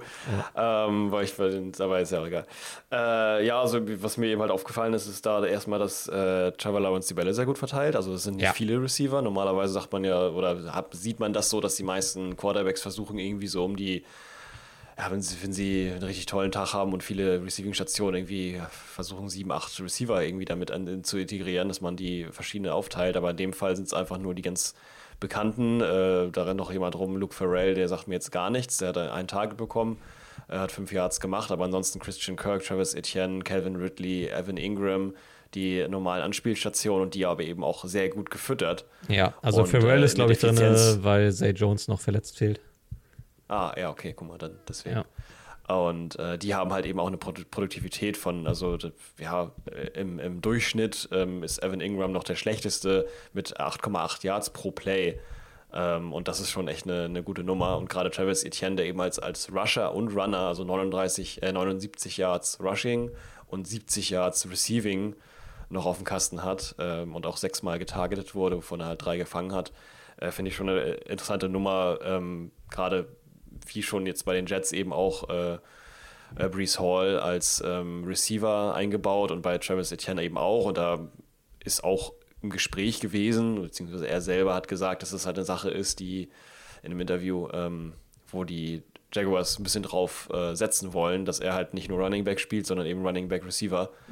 Und äh, bei so einem schnellen Spieler ist das eine sehr explosive Station, die man da hat. Ja, also ich, Explosivität ist immer sehr wichtig. ich weiß nicht, ob ich mir das so ein bisschen einbilde oder ob das jetzt auch durch die Zahlen belegt werden kann. Ich habe das Gefühl, dass die Jacksonville Jaguars offensiv sich ein bisschen mehr von diesen, also die haben in den ersten Spielen sehr viel versucht, über diese drei Receiver-Sets zu spielen. Ähm, mit äh, Zay Jones, Kirk und Ridley. Ähm, ist jetzt mehr in so eine Richtung äh, Two-Tight-Information geworden. Und ähm, das tut sowohl Kirk als auch Ridley gerade extrem gut und macht dann eben auch mögliche Räume dann eben für Travis äh, Etienne auf. Ähm, und ähm, steht zumindest jetzt offensiv erstmal ein bisschen solider da. Also das Grundgerüst gefällt mir ein bisschen besser als in diesen drei Receiver-Sets. Ähm, Ja, ich kann mir, das, das, das, ja, ich kann mir vorstellen, dass man dahin wieder zurückgeht, wenn, wenn Zay Jones auch wieder fit ist. Ähm, aber vielleicht werden die da auch ein bisschen, bisschen flexibler in der Art und Weise, wie sie auftreten. Ja. Ja, genau. Also das ist auf jeden Fall, Travis Etienne, gut zu erwähnen, auch das generelle, generelle Offensive äh, Play Calling gefällt mir sehr gut. Wie, Ja. äh, wenn man das vergleicht mit dem äh, schon ja viel von uns gehateten Matt Canada äh, Offensive äh, Football von den Steelers, wenn man das so ein bisschen vergleicht, nebeneinander legt, dann ist das schon ein bisschen, ein bisschen cooler, das weil sind- bei den sind zwei Steelers sah es ein bisschen ey. aus wie Deep Ball, Deep Ball, Deep Ball, Deep Ball, funktioniert nicht, naja gut, Ende, verloren 10 zu 20. Ähm, und oder beziehungsweise Deep Ball äh, eben für oder Quarterbacks, die es halt nicht so wirklich irgendwie äh, richtig auf dem Kasten haben. Und ähm, das sah bei Jacksonville schon ein bisschen besser aus, ein bisschen auch ja, mehr an die Situation angepasst, dass dann halt doch eben gerade die kurzen Dinger auf Evan Ingram, der ja auch mit seinen 88 Yards nachher rausgeht, auch sehr gut aussieht. Und das so ein bisschen äh, mehr, mehr Yards after Catch. Und auf der defensiven Seite finde ich bei den Jaguars eben halt natürlich klar ähm, die Klassiker, ähm, Josh Allen und Trevor Walker mit combined äh, drei Sacks und eben halt extrem Pressure an die ganze Zeit. Also Pickett hat da sehr viel zu kämpfen mit ähm, Wegrennen. Und Trubisky, naja, der versucht es halt, aber klappt nicht so ganz. der wurde auch zweimal dann gesackt vor 15 Yards. Also das war schon, sah schon ganz gut aus, hat mir sehr gut gefallen mal wieder bei Jacksonville. Aber damit bin ich auch durch mit meinem Jacksonville-Thema. Also erzähl mir mal, wieso die, die, die Defense von den Steelers so feierst. Also in Teilen kann ich sehr gut nachvollziehen, aber ich bin mal gespannt, was du jetzt genau darüber zu sagen hast. Es ist einfach eine gute Unit. Also Steelers hatten, so. haben einfach Ja, ähm, traditionell eine gute Defensive Unit. Ähm, ich finde die, ich finde, äh, die könnte einfach ähm, wesentlich besser dastehen. Ich finde es super interessant, was hier Mike Tomlin nach dem Spiel gesagt hat. Er meinte nämlich, die Turnover, die die ähm, Steelers Defense kreieren, ähm, sind gut, aber noch nicht so, ähm, also er hat advantageous gesagt, also im Sinne von, wie sagt man das denn? Hm, Vorteilhaft. ähm, Ähm, was, was sich in meiner Wahrnehmung komplett beißt, weil ähm, die Pittsburgh Steelers Defense macht hier Turnover teilweise, äh, also häufig auch in der gegnerischen Hälfte. Und ich habe das Gefühl, wenn die Steelers Defense die Punkte nicht selber erzielt oder die Turnover so produziert, dass die Offense in der Red Zone ist, geht für die Steelers äh, gar nichts. Ähm, Die bekommen sehr oft den Ball. Die Defense hat gute Big Plays, äh, gute Picks. Und ähm, die Offense ist das absolut deutliche Problem. Ähm, bis zum Field Goal Drive von Pittsburgh, äh, das ist übrigens der fünfte, schafft die Steelers Offense insgesamt sieben Yards in vier Drives. Das ist äh, wahnsinnig schlecht. krass, Ähm, ja. Was die Defense der Steelers besonders gut macht, ist, äh, die sind, ich finde, die sind, sind sehr eklig zu bespielen, weil sie, weil sie wenig Raum geben. Also die, die Coverage, die Art und Weise, wie sie decken, ist, ist auf einem sehr hohen Niveau. Äh, Lawrence macht das in dem Spiel gut, dass er sich da durchnavigiert und auch die richtigen Anspielstationen oft findet. Das spricht äh, eigentlich ein sehr hohes, äh, sehr hohes Level von Lawrence an. Aber ich bin eigentlich ein, in einer ähnlichen Situation, wie ich das bei den Jets sehe. Also wenn die, die Offense sich ein bisschen fangen würde, dann, dann würde man in Pittsburgh echt mit einem stabilen Team dastehen. Und ähm, die haben jetzt auch den, denselben Score. Tatsächlich sind beides 4 zu 3 Teams. Ähm, aber von den Teams, die, äh, die diesen Score haben, sind äh, die Steelers mit Abstand die Offensivschwächte. Also ich tue mich gerade schwer, in der NFL eine harmlosere Offense zu finden als die von Pittsburgh. Ja, ist das- tatsächlich so. Ne? Ist ein bisschen schade, wenn man ja mit Pickett so ein bisschen die hm, Hoffnung hatte, dass es da jetzt Ja, ey, Ding wird. Aber nee. das, also der schmeißt halt nur auf Pickens höchstens mal, äh, andersrum, ja. Nee, genau so. Ja, Äh, und Weitere, weitere Parallele zu den Jets ist ja, dass du eigentlich Offensivwaffen hast. Also du hast ja mit äh, Pickens, äh, mit äh, Deontay Johnson, mit Najee Harris, mit Jalen Warren, hast du ja offensiv eigentlich gute Keyplayer da. ja, ja Und klar, ähm, mehr als genug.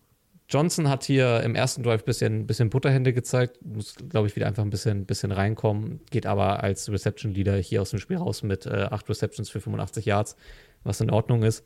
Tut sich weiterhin irgendwie in seiner Karriere schwer, die Endzone zu finden. Mhm. ja, das Ähm, stimmt. Ja, Ja, das waren dann auch viele Catches, die irgendwie bisschen komisch waren. Ich glaube, das war dann immer auch gerne mal so Richtung Endzone und so und dann halt gecatcht und raus und so, weil das dann immer so ein bisschen an die Seiten, Seitenlinie gesetzt war, wo dann halt die Verteidigung von den, von den Mhm. äh, Jaguars nicht so, nicht so stark war, beziehungsweise, naja, halt eben einseitig, was natürlich komplett logisch ist. Mhm. Ähm, da habe ich so ein bisschen das Gefühl, dass, aber ja, das wird wahrscheinlich noch mehrere Faktoren haben. Ähm, sehe ich aber im Prinzip genauso wie du. Wenn ich mir jetzt gerade nochmal die Defensive Unit hier der Pittsburgh Steeler ansehe, dann ist da schon alleine in wenigen äh, einzelnen ähm, Bereichen schon echt viel drin. Ne? TJ Watt haben wir da alleine schon. Ähm, Holcott macht ein Mika tolles, Fitzpat- macht Mika tolles Spiel. Fitzpatrick, äh, Joey Porter Jr. ist ein super, äh, super Rookie, der gibt da richtig, richtig Mhm. Dampf rein ähm, auf der Cornerback-Position. Also, das ist schon, ja, hast schon recht, aber trotzdem äh, auf der, der Offensive, ja, bin ich vollkommen bei dir. Das ist echt äh, eine traurige Nummer. Also, die täten sich vielleicht auch nochmal eines äh, Trades gut irgendwie oder was weiß ich, was sie davor haben. Ja, Aber wir, ja, ich weiß nicht, wie man die retten kann, ist auch nicht unser, unser Thema. Mal schauen, was die machen. Aber ich sehe da auch ein bisschen, ein bisschen schwarz, dass ähm, es ist halt immer noch dasselbe Thema, was wir hatten, als letztes Mal über die Steelers gesprochen haben. Bei Mhm. allem, was über 10 Yards viel hinausgeht, wird, äh, wird Pickett, Pickett ist in den langen Bällen einfach viel zu unpräzise. Äh, ja, in dem dafür schmeißt er sie so oft. Ja, genau. Und in dem Spiel häufig auch zu kurz. Ich hatte eigentlich jetzt Ja. nicht gedacht, dass das äh, Pickett Armprobleme hätte. Also, ich habe das Gefühl, dass in vielen Würfen die Power einfach fehlt. Und äh, das hatte ich, hatte ich bei ihm jetzt eigentlich noch nicht so auf dem Zettel. Ähm, Mhm. Also, er hat auch häufig tatsächlich Glück gehabt, dass seine Bälle nicht intercepted werden von den Jacksonville Jaguars. An, an einem guten Tag holt die Defensive auch mal. Bälle aus da der Luft. waren, Ja, ja, da waren auch einige, glaube ich, die dann gedroppt wurden oder sowas. Es waren eigentlich so also ein Nearly Interception, waren da auf jeden Fall genug dabei. Ja. Oder die halt hätten werden müssen, ja. Hätten Ja, ey, müssen. und, und Tru. Trubisky ist jetzt nicht, ist jetzt nicht besser. Ach, sehe ich jetzt-. Sehe ich jetzt auch nicht. Ähm, Den sehe ich immer noch in der Biers-Uniform, ey, da irgendwie ja. da irgendwelche komischen Pässe verteilen. ja, die Messlatte hat er auf jeden Fall mitgebracht aus, aus Chicago. Ja, ja, das stimmt. nee, nee, nee. Also, ja, also ist wie es ist, genau. Also ich sehe Jacksonville so, also würde ich die, äh, wo du gerade gesagt hast, 6 zu 2, da wissen wir erstmal so, oh was, die sind 6 zu 2, ja, die sind Mhm. 6 zu 2 und ähm, es ist, es sind echt wirklich sehr, sehr quiet, wie du sagst, aber die sind immer so. Ja, weiß ich nicht. Ich hatte, ich hatte das Gefühl, dass der, der, Die Bass, der Bass um die Jaguars war letztes Jahr ein bisschen lauter. Ähm, jetzt, dieses Jahr, finde ich, sind ein sehr stilles 6 2 Team. Mhm. Ist auch okay. Können die auch gerne bleiben, bis sie dann nachher dann irgendwie dann vielleicht auch nochmal weiterkommen in die Playoffs oder so. Also ich finde sie Fall tendenziell ganz gut aus. Bei denen äh, gefällt mir sehr gut, defensiv wie offensiv. Ähm, ja, hätte ich da jetzt nichts Cool. nichts allzu Großes zu meckern. Fertig? Ja, eigentlich gar nichts. Ja, können wir gerne rübergehen. Ähm, wo wollen wir hin? Wo geht die Reise hin? Sollen wir zu dem Rookie-Duell der Top-Picks Ja, lass mal hin. 2023? Genau, wir äh, haben ein äh, Draft-Pick Nummer 1 gegen Draft-Pick Nummer 2 Duell. Äh, wir reden Mm, über stark. die äh, Texans gegen die Panthers ähm, im wunderschönen äh, Bank of America Stadium ähm, Ja. in Carolina. Und äh, es ist ein sehr ausgeglichenes Spiel, das jetzt in einem relativ niedrigen Score endet. Äh, die Panthers gewinnen das 15 zu 13, um den Score einmal aufzubreiten. Äh, wir starten erst im zweiten Quarter mit einem Touchdown äh, von den Texans. Äh, Fullback Andrew Beck bringt äh, tatsächlich den Ball über die Linie ähm, zum 7 zu 0. Spannend. Tommy Tremble macht das dann nach einem Kurzpass. Tommy Tremble in dem Sinne Tight End. Bringt dann auch aus ein Jahr Distanz äh, den Ball in die Endzone.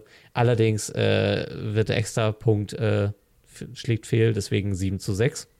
Ähm, Eddie Pinero macht dann aus 46 Yard Entfernung im dritten Quarter ein Field für die Panthers zum 9 zu 7.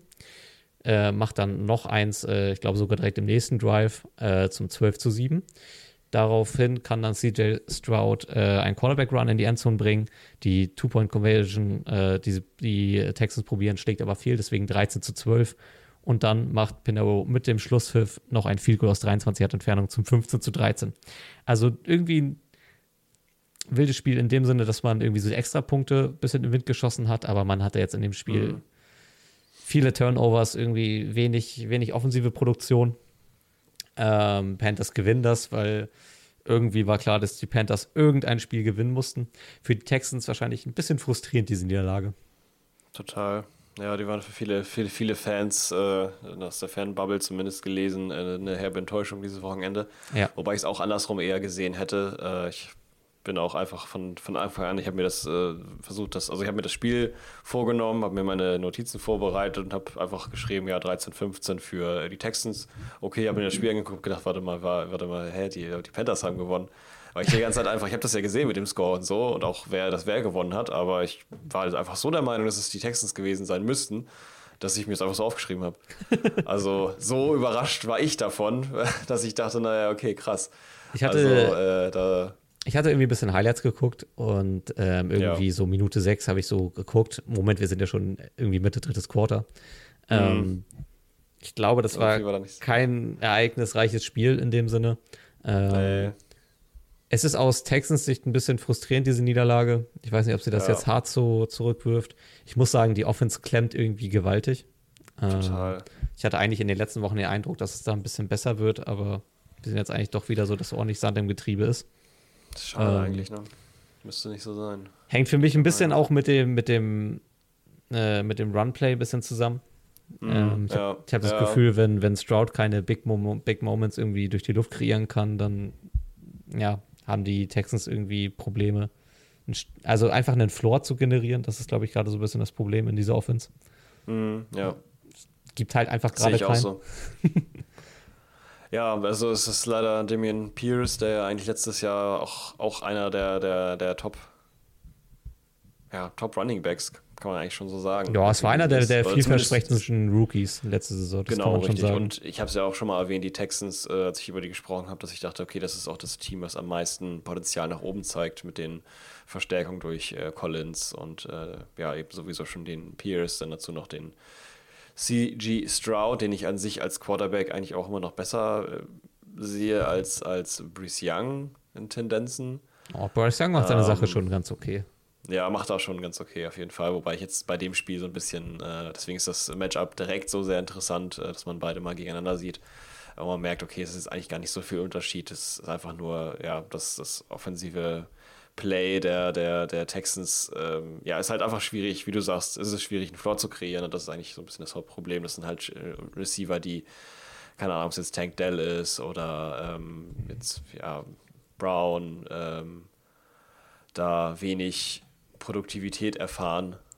Ja, Tank, Tank Dell finde ich, finde ich könnte, könnte nächste Saison richtig, richtig vielversprechender Rookie sein äh, oder Receiver werden. Mhm. Also jetzt ja seine Rookie-Saison. Von daher hänge ich ihm da nicht zu viel dran. Ich glaube, dass man, dass man gedacht hat, dass man von Woods noch mehr hat. Aber der ist halt, ne, ist halt jetzt dann doch vielleicht einfach ein bisschen drüber. Und ähm, ja, Collins ist halt einfach, ist halt eigentlich eher so ein Deep Threat, von, von dem kriegst du auch keinen Floor. Das ist halt eigentlich so diese, das ist ja eigentlich so diese CJ Stroud Connection gewesen, dass man Collins für so große Big Plays hat. Ähm, mm. Noah Brown macht die Sache in Ordnung, aber ist jetzt auch keine, ist jetzt auch kein Receiver, der, ja, der ist jetzt auch schon seit 2017 in der Liga. Wir wissen, dass der, dass der in die Top-Receiver-Gruppe nicht reinrutscht. Nee, auf keinen Fall. Es ist immer da, um das halt so einen soliden Floor reinzubringen, aber es funktioniert halt irgendwie nicht. Nee, es ist eigentlich so dein, dein typischer, dein typischer Drittreceiver. Hm. Ja. Also da fehlen ja. ein bisschen die Waffen. Ähm, ich, auf jeden Fall. Ich find, sich, lassen sich zumindest schnell limitieren. Ja, ich finde Pierce bis auf den einen guten Spin-Move mit One-Play Mitte drittes Quarter echt unsichtbar. Also hm. er, hat, er hat hier 12 Carries für 46 Yards. Ähm, ich kann mir vorstellen, dass, dass die, die 30 Yards davon in diesem einen Play waren, das ich gerade beschrieben habe. Ansonsten echt mhm. unsichtbar. Und ähm, schon. Singletary war ein bisschen präsenter, aber auch nicht unbedingt viel effektiver. Ähm, naja, ist schade. Also, aber mit einem, mit einem Running Back Komitee aus Pierce und Singletary müsste eigentlich ein bisschen mehr gehen. Das bin ich auch der Meinung, weil ich auch gerade von Singletary eigentlich so ein kleiner Fanboy bin äh, mhm. äh, und Damien Pierce sowieso eigentlich auch schon seit letzter Saison. Aber da, ja, es ist nicht, ist da nicht so viel abrufbar, wie, äh, wie er nicht da, da ist. Äh, woran auch immer das liegt, oder es vielleicht auch irgendwie ein, ein Interior O-Line irgendwie ein Problem ist oder sowas, dass man da nicht genug Raum generieren kann. Oder halt die Defense der Carolina Panthers, die jetzt auch nicht ganz verkehrt war in allen Zügen, aber trotzdem eben halt, ähm, ja, lässt sich irgendwie leicht alles auseinander, auseinanderbrechen, diese ganze, ganze Offense-Struktur. Und da fangen die dann schnell an zu holpern, die Texans, wie es aussieht. Ja, Stroud hatte, glaube ich, auch ein bisschen zu klebrige Hände. Ich hatte häufig das Gefühl, dass er den Ball zu lange hält und so ein bisschen seine Windows verpasst.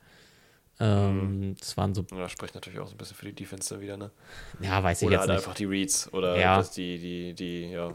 Ich fand ihn in den letzten Wochen in seiner Entscheidungsfindung ein bisschen klarer. Also, das war jetzt in dem, ja. in dem Spiel was nicht so stringent. Und mhm. ähm, die Panthers Defense ist jetzt keine, vor der man sich fürchten müsste. Ich würde, also ich würde nee, behaupten, die, die, die Fenster waren da. Er hat sie hier und da ein bisschen verpasst, weil er den Ball zu lange hält. Ähm, aber ja, ist ein, ist ein Rookie-Quarterback, der noch wachsen darf. Ist jetzt genau, kann sagen. Das ist ja natürlich jetzt auch bei beiden so, dass sie jetzt die erste Saison spielen. Da ist auch nicht so viel. Also, ja. Wie hatte denn Bryce äh, Young gefallen? Wie hatte, der hm? denn, wie hatte denn Bryce Young gefallen? Ähm, tja, Bryce Young habe ich tatsächlich gar nicht so, gar nicht so viel äh, mir Gedanken darüber gemacht, wie er spielt. Ich habe mir eher so ein bisschen über das, das Running Back Duo Chaba Hubbard und Miles Sanders äh, Gedanken oh. gemacht. Wer, wer davon jetzt der, der, der bessere Running Back ist, wobei ja Miles Sanders eigentlich extra da ist, um das Running Game so ein bisschen aufs nächste Level zu heben. Boah, ich kann Chaba Hubbard äh, in der NFL nicht mehr natürlich sehen. auch damit im Mix. ich kann Was das, denn? Ich kann Chaba Hubbard einfach in der, in der NFL nicht mehr sehen. Der ist, der ist seit drei Jahren ich dachte, eigentlich. Du magst Miles Sanders nicht. Ja, aber weiß ich nicht. Meyer, mein, ja. Miles Sanders hat irgendwie, ich weiß nicht, wie er es geschafft hat, er hat sich letzte Saison bei den Eagles irgendwie nochmal so ein, so ein Moneyback verdient und sitzt jetzt da irgendwie in Carolina seine Rente aus, keine Ahnung. Aber, ich weiß auch nicht, ey, aber, das war ja schon immer Mr. Mr. starke Schmerzen. Aber Chuba Hubbard ist, oh, nee, ich, denke mir jedes Mal, es ist einer der, der schlechtesten Running Backs, die ich eigentlich so in der NFL, also der, es wäre in Ordnung, wenn er, wenn er so zweite Wahl und sowas wäre. Er übernimmt aber in Carolina gefühlt seit drei Jahren, also entweder zu der Zeit, wo McCaffrey ausgefallen ist, nimmt dann eine Leading Back Rolle ein. Jetzt hat er sie anscheinend schon wieder. Panthers können irgendwie ja, nicht von ihm loslassen, glaub, mögen ihn irgendwie. Aber ich habe noch nie gesehen, dass er richtig gut aussah. Das Einzige, was für ihn spricht, ist das Volume, das er bekommt. Aber in dem, in dem Regelfall macht er daraus nicht viel. Ja, Trevor Hubbard ist äh, Running Back Number One, auf jeden Fall. Das ist, das ist klar. ja, nee. Ja. Also ist bei dem Death Chart, ne? Also jetzt ja. der, von den von den von den äh, Carolina Panthers her, das ist ja macht ja auch macht ja auch Sinn, wen denn sonst? Also Miles Sanders, der war ja wirklich nur gar nicht vorhanden. Also hat zwar seine Carries gekriegt, aber der ist ja wirklich an der Line of Scrimmage direkt meistens niedergemäht worden. Ähm, viel mehr wollte er vielleicht dann ja auch nicht erreichen, keine Ahnung. Aber ja, also ja, Trevor Hobart, it is. Gefällt uns nicht, aber der macht immerhin auch seine 1,9 Yard pro Carry. Immerhin, Bei ne? 15 Carries. Das kann man den mal äh, dann zumindest, ja, irgendwie ein bisschen durchdrücken da beim ganzen Spiel. Beide besonders nicht allzu gut. Also beide besonders, ja, glänzen nicht durch, durch Produktivität. Nee. Äh, war nur so ein Ding, was mich so ein bisschen davon abgelenkt, abgelenkt hat, eigentlich äh, an, auf Brees Young zu achten. Äh, was, was, was sind denn deine Gedanken zu ihm? Ich würde Bryce Young gerne mal mit richtigen Waffen sehen. Also, Carolina hat ja, also es ist kein Front an Adam Thielen oder an, äh, an DJ Chark. Na, pass auf, was du sagst. Nee, Im Jersey. ja, kannst du auch haben. Kannst Also. auch benutzen. Was das? Aber nee, Mal das an. nee, Carolina hat einfach keine Waffen. Also in, Ja. im, im Rushing-Game nicht, im Receiving-Game. Äh, Adam Thielen erlebt gerade einen, einen zweiten Frühling, das gönne ich ihm absolut. Ja, voll. Aber wir Middle reden, Class Top Receiver. ja, aber wir reden eigentlich über den Receiver, der bei Minnesota so ein bisschen aussortiert wurde. Ja, ist halt alt. Ne? Ja, So sagen, wie ist. wie gesagt, ich, Ist alt. ich gönne ihm das, dass er jetzt in, in Carolina nochmal so eine, so eine Alpha-Rolle einnimmt. Na, Aber ich auch. Panthers haben eigentlich keine Waffen. Nope.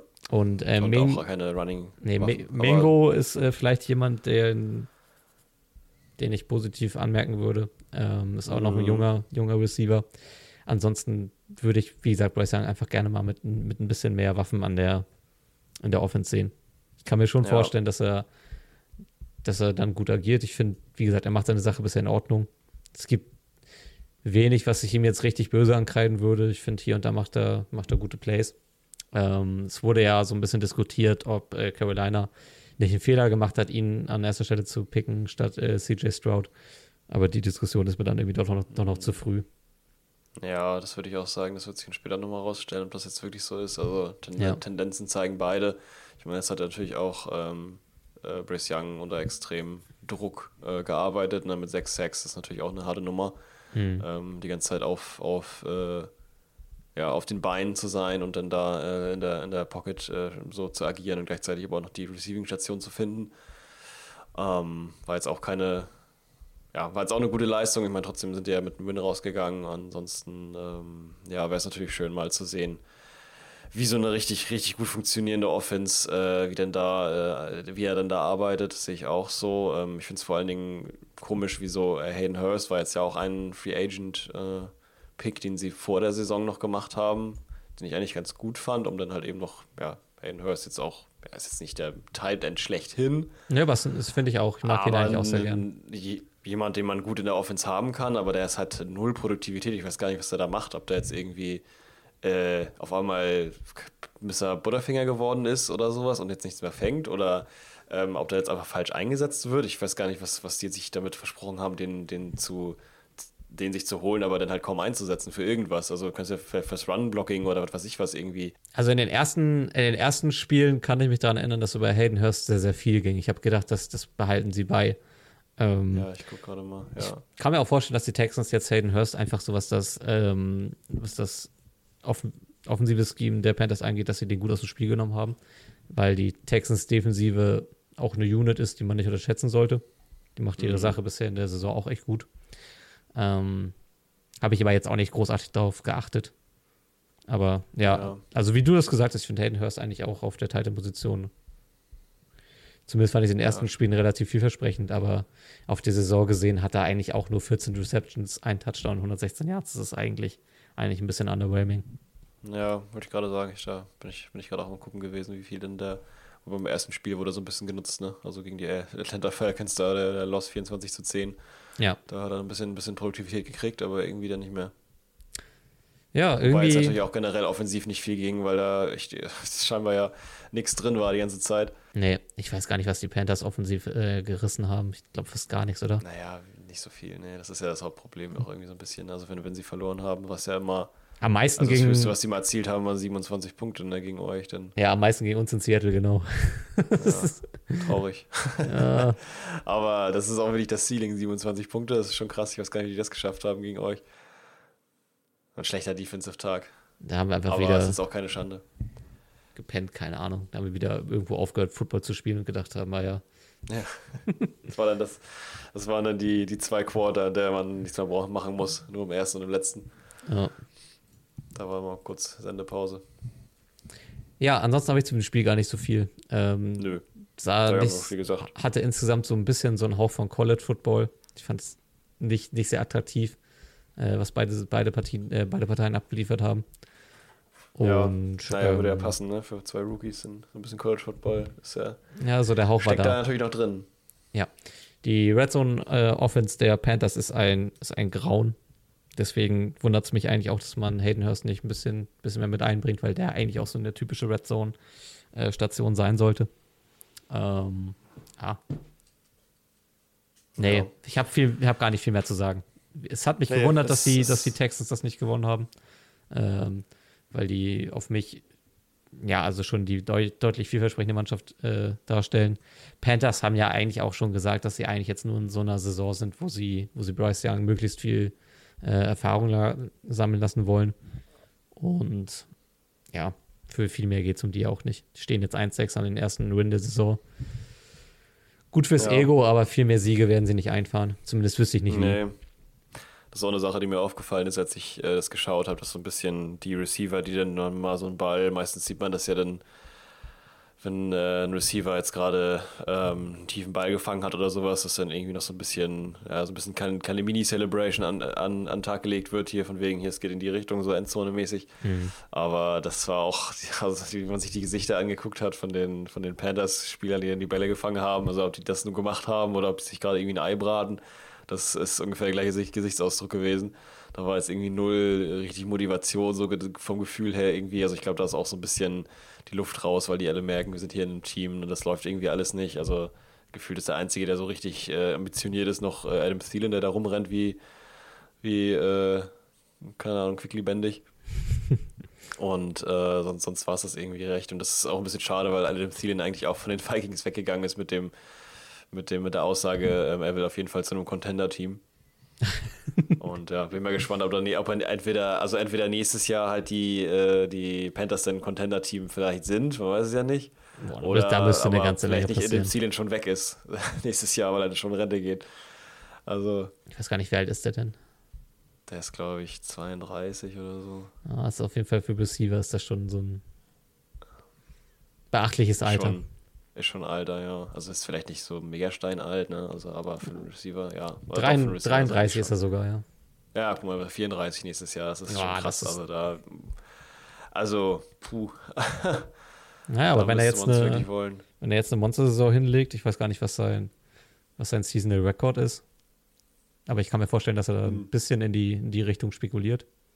Mhm. Ja, aber natürlich cool. Bin mal gespannt, wo der dann noch äh, landet.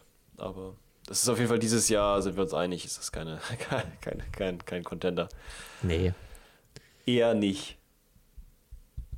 Okay. Genau. So, ich aktualisiere nochmal einmal die Transactions-Seite. Es ist nichts passiert. Okay, dann können wir weitergehen. Ja. Ich habe echt Angst. Gleich kommen sie alle. Heute Abend. Safe. Äh, der Aber ich weiß auch gar nicht, wie Adam, spät das Dings ist. der Adam Thielen Seasonal Record ist äh, übrigens bei 1373 Yards. Er steht jetzt bei 581. Mal gucken. Oh, ja, okay. Das ist nochmal ein schöner, schöner Abschluss dann. Zumindest für ihn. Ich glaube, deswegen, vielleicht ist er deswegen ja auch so klickblättig dann unterwegs, weil er richtig Bock hat, Mhm. die Dinger da aus der Luft zu, Luft zu fischen und nochmal zu sagen, okay, hier nochmal einen dicken Banger zum Schluss.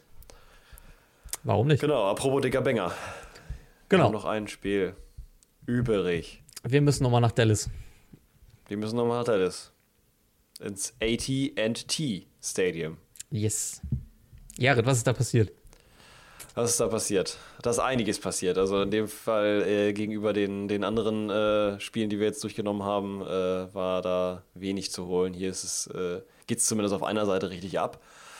Und zwar fangen wir an mit einem äh, Jake Ferguson Touchdown-Pass 18 Yards von den Dallas Cowboys im ersten Quarter mit einem äh, ja, Extra Point, also ein 0 zu 7 zu dem Zeitpunkt. Danach geht es äh, als Antwort weiter mit einem Field Goal von den Rams ähm, von Lucas Havrisk, äh, 33 Yard, das zu einem 3 zu 7. Als Antwort von den Dallas Cowboys wieder ein Field Goal von Brandon Aubrey, der ja, das ganze Ergebnisfeld zu einem 3 zu 10 macht. Wir sind immer noch im ersten Quarter. Dann nach, nach dem Field Goal, das geschossen wurde, nochmal ein Touchdown obendrauf. Beziehungsweise ein Interception Return, also ein Pick 6 von Daron Bland. Sehr schön gewesen. Also nochmal äh, sieben Punkte obendrauf nach einem Extrapunkt äh, für die Dallas Cowboys. Wir haben dann zum Ende des ersten Quarters einen äh, Punktestand von 3 zu 17 für Dallas. Weiter geht's dann im zweiten Quarter, wieder richtig spannend. Äh, als erstes mit, was man auch nicht, nicht oft hat, äh, einem Safety von äh, Sam Williams äh, von den ähm, Cowboys. Der Endstand ist dann, oder der, der, Zwischenstand ist dann 3 zu 19 zum Zeitpunkt. Als nächstes äh, kommt CD Lamb nochmal hervor und macht einen 10 Yard äh, oder ja, 10 Yard, 10 Yard Touchdown Reception äh, zu dem Punktestand von 3 zu 26. Äh, darauf folgend natürlich nochmal ein Touchdown von CD Lamb, Back-to-Back, 22 Yards in dem Fall Reception mit einem Extrapunkt, also dann 3 zu 33. Äh, dann finden sich die Rams tatsächlich auch nochmal in der Endzone und zwar ist das dann Royce Freeman, von dem man sonst nicht so viel gehört hat ähm, der einen Touchdown-Run macht. Die Two-Point-Conversion, die danach äh, folgen muss, eine aus äh, logischer Sicht, ähm, kurz vorm Ende der, der Halb, äh, kurz vom ja, Ende der Hälfte, äh, ist leider gefailt. Das heißt, wir haben dann einen äh, ziemlich ja, ungeraden Zwischenstand von 9 zu 33 für die Dallas Cowboys. Im dritten Quarter geht es weiter mit direkt ein Touchdown von Ben Skrovanik, 20 Yards Touchdown Reception. Ähm, ja, Pass in dem Fall von. Ah ne, für die Two-Point-Conversion, genau, dann wieder der Two-Point-Conversion-Versuch ähm, durch eine verschiedene Passsituation. In dem Fall ist dann Tutu Atwell derjenige, der den Pass zu Stafford macht. Die funktioniert dann. Das heißt, wir haben den Zwischenstand von 15 zu 33 im dritten Quarter. Als nächstes äh, ein Field Goal von den Dallas Cowboys. Brian Urbury macht wieder für 27 Yards äh, ja, das Ding nochmal ein bisschen schicker. 17 zu 36.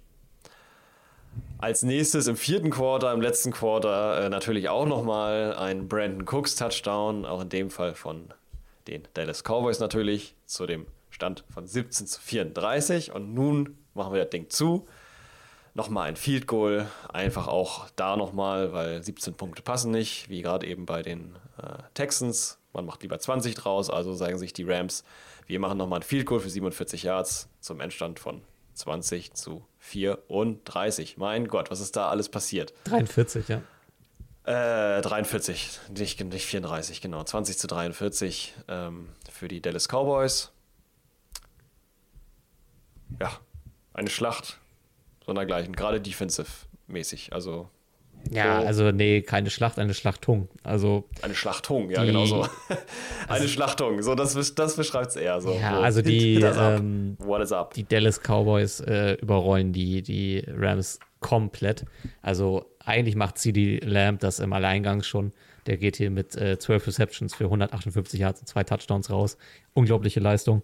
Ähm, Dak Prescott macht ein sehr, sehr stabiles Spiel, erlaubt sich keine zu groben Schnitzer. Es gibt eine eklige Red Zone Interception, aber auch sehr, sehr viele Perlen. in seinem, ey. Ja, auch, aber auch sehr viele Perlen so in seinem Spiel. Das hat mir sehr, sehr ja, gut gefallen. Voll. Aber also, die kommen hier allein schon, wie sie ins erste Quarter reinstarten, mit zwei Touchdowns und einem Field Goal. Also, es steht 13, 17 nach 15 Minuten. Die Rams müssen sich ordentlich umschauen. Ähm, dass dann, also gerade die Defense hat, glaube ich, dazu geführt, dass die also einfach die, die Rams moralisch richtig runterzureißen. Also die, der, Pick, ja. der Pick Six hat die Rams unglaublich stark getroffen, das hast du gesehen. Dann noch die mhm. Safety, das hat die, die Offense komplett verunsichert. Und ähm, eigentlich ist schon Anfang zweites Quarter ist das Spiel gelaufen. Also bei dem Touchdown von CD Lamb äh, zum 26 zu 3 hast du schon gemerkt, das Spiel ist an dem Punkt gewonnen. Ähm, ja, vor allem passiert ja gar nichts. Ne? Also es ist wirklich so lange, wie es zu 3 stand. Das ist schon echt frech. Also ja, also ich habe. Das äh, tut weh. Man kann jetzt sagen, okay, es ist für die Teammoral vielleicht ganz gut, dass die Rams dann im zweiten, in, der zweiten Hälfte noch mal ein bisschen Punkte machen. Man muss aber auch sagen, dass die Cowboys da auch, glaube ich, schon so, ne, also Gang zurückgeschaltet haben und ähm, nicht mehr mit aller Ernsthaftigkeit gespielt haben. Ich finde, das hat man schon gesehen. Die haben das Spiel halt echt einfach in den, einfach im ersten Quarter gewonnen ähm, und im zweiten schon den Deckel drauf gesetzt. Ähm, Finde ich super beeindruckend, die Leistung der, der Dallas Cowboys. Ich finde, wo wir drüber reden müssen, ist, dass wir es mit einer sehr bipolaren Mannschaft zu tun haben. Also die haben super beeindruckende Wins, wie jetzt zum Beispiel diese Partie gegen die äh, Patriots, gegen die Jets, aber haben dann halt solche Aussetzerspiele wie gegen die Cardinals, wo sie plötzlich verlieren und dann auch, wo sie, Ja. wo sie da gegen die 49ers unter die Reifen kommen. Zu 10. Und ja. Also das ist sind so, das sind so beide Extreme. Ich habe von den Cowboys bisher jetzt kein Spiel gesehen, wo ich dachte, die waren mittelmäßig. Entweder waren die Mhm. super beeindruckend oder extrem enttäuschend. Aber so das Mittelding, das, das existiert gerade nicht. Und Ja. ähm, die werden sich jetzt in der Division nicht viele Gedanken machen müssen. Also sowohl Washington als auch äh, New York sind keine Bedrohung jetzt für irgendeinen Playoff-Platz oder so. Ich glaube, das Thema ist da schon relativ klar. Ich kann mir, ich kann mir nicht vorstellen, dass, also so wie ich die Cowboys gerade sehe, mit diesen zwei Gesichtern, glaube ich auch nicht, dass man, dass man Philly jetzt nochmal unbedingt von, von Platz 1 runterstößt. Da müsste schon, schon ein bisschen was passieren. Ja, vor allem bei Philly müsste da was passieren. Ich glaube, die, die Cowboys, die können da eigentlich nur machen, was sie tun. Mhm. Also sie sammeln ja schon die, die collecten die Wins, sage ich mal. Ja. Wobei es, wie gesagt, wie du recht hast, ähm, sehr bipolar manchmal dasteht. Äh, Ja. Aber ja, an sich ist es schwierig, da daran zu kommen, natürlich, klar. Ja, die Defensive Unit ist super tödlich. Also wenn du, Ja, unglaublich. wenn du von, von denen, wenn die ein bisschen Blut schnuppern, dann macht dich auch Mhm. was gefasst. Und das da, Dann da, executen die. ja, da haben die, da haben die Rams auch einfach dran zu knabbern gehabt. Ähm, Ja, daran und, und ich finde auch so ein bisschen an der eigenen, eigenen Pro Produktivität der Rams Defense, die sich so ein bisschen, glaube ich, äh, vielleicht so ein bisschen, ja, äh, ja, zu schläfrig im ersten, im ersten Quarter, das kann man schon sagen. Bitte? Zu schläfrig im ersten Quarter, das kann man schon Ja, sagen. total, genau, genau, das ist das Hauptproblem. Und auch so ein bisschen irgendwie, ja, als ob die so ein bisschen im Schatten steht, der, der Defense, die auf der anderen Seite, an der anderen Seite agiert. Dass sie ja so ein bisschen, keine Ahnung, äh, Versagensängste haben oder sowas. Mhm. Dass dann da echt manche Sachen, Situationen passieren, wie das zum Beispiel gab ein Play, wo, äh, wo Tony Pollard den ähm, Ball ähm, als Receiver quasi einmal so rübergeloppt gekriegt hat und hat den dann total gewobbelt. Also da war er eh- quasi ewig in der Luft und da hätte theoretisch nur einer tackeln müssen und ein anderer hätte den Ball fangen müssen. Das wäre gar kein Thema gewesen. Aber es war einfach gar kein, also der hat den Ball gewobbelt, er ist in die Luft gegangen, hat ihn selber wieder gefangen und sich dann auf den Boden geschmissen. Ja. Und das hat wirklich gar keinen von den, von den Defendern, die, die da waren, von den Rams irgendwie interessiert. Der war komplett alleine und ist halt nur, weil er hingefallen ist, dann halt mit dem Ball auf den Boden wieder aufgekommen. Nicht, weil da jetzt irgendwer kam. Da war dann zum Glück noch einer da, der seine Hand drauflegen konnte, aber äh, das war irgendwie, also die waren sehr soft, die, die, die Coverages, das habe ich auch so, auch so gesehen. Ja. Und das geht natürlich gegen die Cowboys absolut gar nicht. Ja, die wurden auf beiden Seiten überrannt. Ist jetzt nicht, dass die, dass die Ja. Defense das besser gemacht hat als die Offense. Ähm, Das ist so, ja. sind beide unter die Räder gekommen. Ähm, Mhm. Die Dallas Cowboys haben das defensiv super gemacht, die Receiving-Station äh, eigentlich zugestellt und dann mit ordentlich Druck auf, auf den Quarterback raufgegangen. Ähm, deswegen, also Receiving Leader bei den Rams ist hier tatsächlich auch Daryl Henderson, out of all people. Und das, obwohl Cup und äh, Nakur beide gespielt haben. Ähm, Ja, Ich finde, ja das finde ich vielleicht aus Rams Perspektive ein bisschen spannend, dass, dass sich Nakur tatsächlich so stark behauptet hat, dass er sich neben Cup so als 1B-Receiver eingereiht hat. Ich finde, es ist ein, ja, ist ein wirklich schönes Duo. Ähm, total. Nakur ist mir als Receiver hier und da noch einen Tacken zu aggressiv. Ich sehe das sehr häufig, dass er so um ein paar Yards kämpft, indem er den Helm runternimmt. Das Mhm. sollte er vielleicht auch der Langlebigkeit halber mal ein bisschen überdenken. Ähm, Ja, so ein Rookie-Ding, ne? ja. Er ist aber von der Statur ist halt auch noch, noch ein bisschen, bisschen kräftiger. Aber trotzdem, Ja. da muss er ein bisschen gucken. Ansonsten, ähm, Ja, ja. Cup ist das, ja. Tu ich Cup, mir- für, ja. ich tue mich ein bisschen schwer, jetzt die, die Rams-Leistung zu bewerten. Wie gesagt, es ist löblich, dass sie in der zweiten Hälfte nochmal sich nicht komplett hängen lassen und noch mal ein paar, paar Punkte produzieren. Aber wie gesagt, das ist einfach nur eine Schadensbegrenzung. Die Dallas ist da, Dallas ist da eigentlich schon gedanklich mit dem Win zu Hause. Müssen auch nichts ja, mehr tun. Ähm, die Spannung ist, Nee, aus dem, ist aus dem Spiel komplett raus. Das hast du Ja, irgendwie, irgendwie total. gemerkt. Und Deswegen ähm, auch diese Deception, die da passiert, das ist einfach, ach komm, Ja. geschenkt. So, versuchen wir es nochmal irgendwie da ein Ding in die Endzone zu bringen. Es nicht klappt, na gut, und das ist halt so. ja. Stafford muss äh, im Spiel noch mal kurz raus mit einer, mit einer Daumenverletzung. Ähm, scheint jetzt aber nichts Schlimmes zu sein. Kann sein, dass er jetzt nächste Woche ausfällt. Aber ähm, es ist keine, keine schwere Verletzung. Zumindest das, was ich jetzt gehört habe. Nee, habe ich jetzt auch nichts, nichts drüber, drüber gesehen, dass es irgendwie, dass jetzt äh, im Injury Report irgendwo auftaucht oder so mit einer wirklich schlimmen Sache.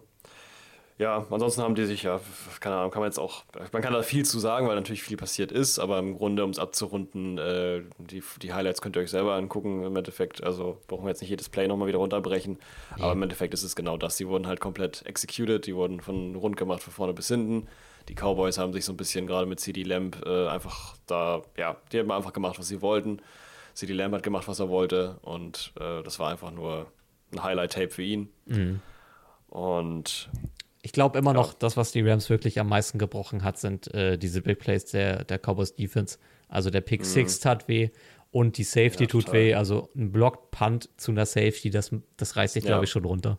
So, das, Das ist schon krass. Block Punt, das ist schon echt eine harte Nummer. Und da muss ich echt sagen, also die haben auch da wirklich im Special Teams echt die Monster up front, weil man das richtig gut gesehen hat, äh, wie der eine Defender, ich glaube, zwei oder drei Leute mal beschäftigt hat, damit einer in der Mitte durchrennen kann, um dann rechtzeitig da zu sein. Was waren ja sogar zwei Defender am Panther gewesen.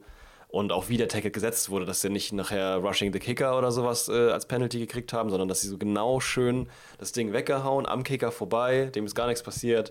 Also richtig schön executed, aber auch vorher schon gut vorbereitet. Äh, gute Lücken geschaffen, damit andere da durchrennen können. Also richtig, richtig schön verarbeitet. Verhackstückelt das Ganze. Verhackstückelt, genau. Ähm, Zerhackstückelt. Ja. ja, auf Dallas Seite, ich finde, Brandon Cooks kommt langsam bei den Cowboys an. Äh, Ja, Ist ja eigentlich, Brandon. Cooks ist ja eigentlich ein Receiver, der seit, seit Jahren immer eigentlich seine, seine 1000-Yard-Saisons macht. Ähm, Mhm. Aber eigentlich nie so richtig in diesen, in diesen elitären äh, Receiver-Kreis reinstößt. Ähm, hinter, in der Rolle hinter CD Lamb, finde ich, ist das eine, eine richtig gute Ergänzung für die Dallas Offense. Kam bisher halt nur nicht so zum Tragen, weil Dak Prescott auch bisher so zwei, zwei Gesichter gezeigt hat. Wie gesagt, das, das Spiel war Mhm. jetzt echt wieder gut. Aber ich habe ihn ja auch in den, ähm, in den anderen hohen Wins der Cowboys eigentlich immer so ein bisschen, bisschen angezweifelt. Ähm, ja, ja, kann man auch. kann man. Das ist halt immer, der hat nicht so, nicht so den solidesten Floor, den er da die ganze Zeit präsentiert, sondern eher immer so ein bisschen wobbly, mal gut, mal schlecht, Ja. mal Primetime, mal gar nicht. Ja, hier hat er mal wieder Aber gezeigt, was er, was er wirklich für ein Quarterback sein kann. Ähm, Ja. Da muss man halt dann gucken, dass man das ein bisschen etabliert bekommt. Aber das ist ja eigentlich die Geschichte, die ganze Geschichte seiner Karriere. Ja, das ist eigentlich von vorne bis hinten, das stimmt. Wobei er da auch mal Probleme hatte, generell irgendwas äh, an den Mann zu bringen und jetzt, jetzt funktioniert es ja ganz gut. Hat auch sehr viele verschiedene Receiving-Stationen genutzt. Das ist jetzt so das Beispiel eigentlich auch, was man zu, zu den äh, Jaguars ziehen kann. Ich glaube, in dem Fall ähm, sind jetzt elf verschiedene Parteien in die Offense- und Receiving-Bereich eingefügt worden, wobei halt nur eine, eine einzige halt raussticht und das ist halt einfach CD Lamb. Brandon Cooks kommt dann als nächstes, danach Jake Ferguson und so und da wird es aber auch schon sehr dünn Ja. mit äh, Michael Gallup ähm, und da sind dann eigentlich nur noch kaum Yards, die irgendwie gemacht wurden, beziehungsweise teilweise sogar Minus-Yards oder eben Drops, die passiert sind. Ähm, das ist vielleicht noch so ein bisschen schwierig, wenn man sich halt alles, wenn sich alles auf einen konzentriert, äh, wenn der dann nachher fehlt oder sowas, dann ist natürlich die Frage, wie steht denn der Quarterback da? Kann der dann noch an die anderen auch verteilen oder ist dann nur die Connection zu einem so strong? Da muss man natürlich mal schauen. Aber ansonsten Ja, war das echt ein stabiles Spiel. absolut. Also ich habe sonst auch gar nicht mehr so viel anzufügen. Äh, Tony Pollard macht mir ein bisschen Sorgen. Ja, ja, gut, das, das, ja. So, Neben diesem Wobble hat er ja auch noch nicht mal wirklich viel produktive Rushing Yards hingekriegt, leider. ja. Ich hatte eigentlich, vielleicht, äh, ich hatte mir eigentlich ein bisschen mehr erhofft von ihm jetzt, weil er halt auch äh, letzte Saison ähm, echt explosiv aussah. ja, Da war aber auch noch äh, Ezekiel Elliott mit, mit dabei. Vielleicht braucht er auch einfach irgendwie noch so einen zweiten, zweiten Rushing Back. Ich weiß es nicht. ja, das war auf jeden Fall auch so, das stimmt. Das als, als so ein bisschen die Kompeti dieses Kompetitive zwischen äh, Elliott und äh, Pollard noch da war. Da wirkte er richtig explosiv, ne? Und Ja. Das ist, aber gut, du siehst jetzt ja auch, was mit, mit Elliott ist, so, das, aber gut, das ist eine andere Geschichte mit New England. Die lassen ihn komplett verhungern. Ähm, Aber ich glaube, in New. England verhungert gerade die halbe Mannschaft. Das ist jetzt kein das verhungert jeder, glaube ich, ja, das stimmt. Das verhungert vor allem das Franchise. Boston, Boston Hunger Party. Ja, ist halt Bill Belichick, ne? Was soll man machen? ja, ist so, ist so, ne? Was soll man mal drüber reden? Ja. Nein, Quatsch. Also, ja. Ist wie es ist, genau, aber meinetwegen können wir da jetzt auch einen äh, Haken hintermachen. Äh, es ist ein sehr grandioses Spiel gewesen, kann man sich gut angucken. Ist auf jeden Fall äh, krass, was die Dallas Cowboys da wieder geregelt haben. Auf der defensiven und offensiven Seite. Ähm, genau, nächste Woche geht es da für Dallas nach, äh, zu den Eagles, auch sehr spannend.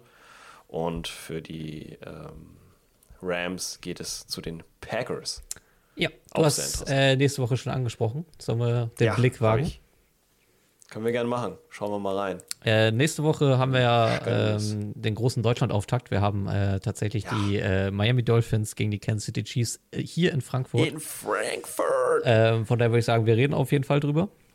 Klar, Was, da wird zu reden sein. was mir Wir auch noch leider nicht da. Das ist echt schade. Ja. Das wäre echt cool, wenn man da so ein bisschen Experience aus dem, aus dem Gebäude kriegen könnte. Aber Ja, ist natürlich auch mal schwierig, dann an Miami Karten in. Deutschland. Ist so, ist so. Ähm, was mir auch noch, Ja, es ist jetzt sehr schwierig. was mir auch sehr, sehr gefällt, äh, ist Seattle gegen Baltimore. Wenn du da Bock drauf hättest. Seattle gegen die Ravens. Das finde ich gut. Äh, ansonsten, ja, lass mich mal gucken. Ich habe gar nichts, gar nichts, gar nichts geschaut hier. Was gibt es denn da noch so Spannendes? Also Buffalo Cincinnati ist natürlich auch ein, eine schmackhafte Wollte ich Begegnung. gerade sagen. Wollte ich gerade sagen. Ähm, würde ich aber tatsächlich auch. Also, ich gucke mir den Rest mal an. Die Vikings sind in der Mercedes-Benz Arena. Da werden wir sowieso ein bisschen kurz drüber reden. Aber ansonsten, ja. Colts, Carolina, äh, Dallas haben wir schon. Giants, kein Bock. Ja, ich Arizona, hätte, Cleveland, ich äh, hätte Lust, ey. nochmal über die Raiders zu reden, aber ich habe keinen Bock, drei Oh Wochen. ja, die Raiders, stimmt. Ja, aber ich habe keine Lust, drei Wochen hintereinander über die Giants zu reden. Also, nee, wirklich, ey, das ist, das stimmt. Das, das, das, nee, das fährt sich fest. Nee, nee, nee, da sind wir bei Buffalo und ähm, ja, wir können überlegen, ob wir als, äh, ob wir als äh, viertes Spiel noch die Cowboys gegen die Eagles mit reinnehmen wollen. Einfach weil es vom Niveau her wahrscheinlich auch eins der höchsten Spiele sein wird. Ja, denke ich auch. Ich habe gerade überlegt, ob wir es dann eben skippen sollen, weil wir jetzt schon über die Cowboys gesprochen haben, aber das wird nochmal sehr spannend, das zu sehen, die Defense, wie die mit dem Tush-Push umgehen zum Beispiel. Ja, oder halt mit einem, mit Da- einem Team, was offensiv sehr kompetent da steht. Ja, natürlich. Das, äh, ja, gehen wir rein, würde ich, würde ich machen.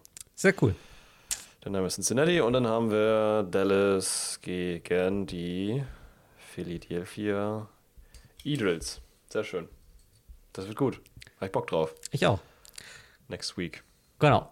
Dann, wir äh, ja, wir halten natürlich die, Augen und Ohren nochmal offen, was jetzt äh, in der Trade Deadline noch alles passieren wird. Ähm, Wenn Die, es genau. große Aktionen gibt, werden wir natürlich nächste Woche ausreichend drüber diskutieren und reden. Ähm, wenn euch die Folge gefallen hat, äh, wie anfangs erwähnt, lasst gerne eine Bewertung da, das hilft uns enorm weiter. Ansonsten genießt den Tag, ob ihr jetzt äh, heute den Feiertag oder morgen habt, hängt natürlich ein bisschen vom Bundesland ab, aber ähm, ja, feiert ein schönes Ja, Halloween oder einen wann auch Reformationstag. immer er ist. Und ja, dann würde ich sagen, wir beenden diesen Podcast mit einem einfachen Full. Huddle. Bis bald, meine Lieben.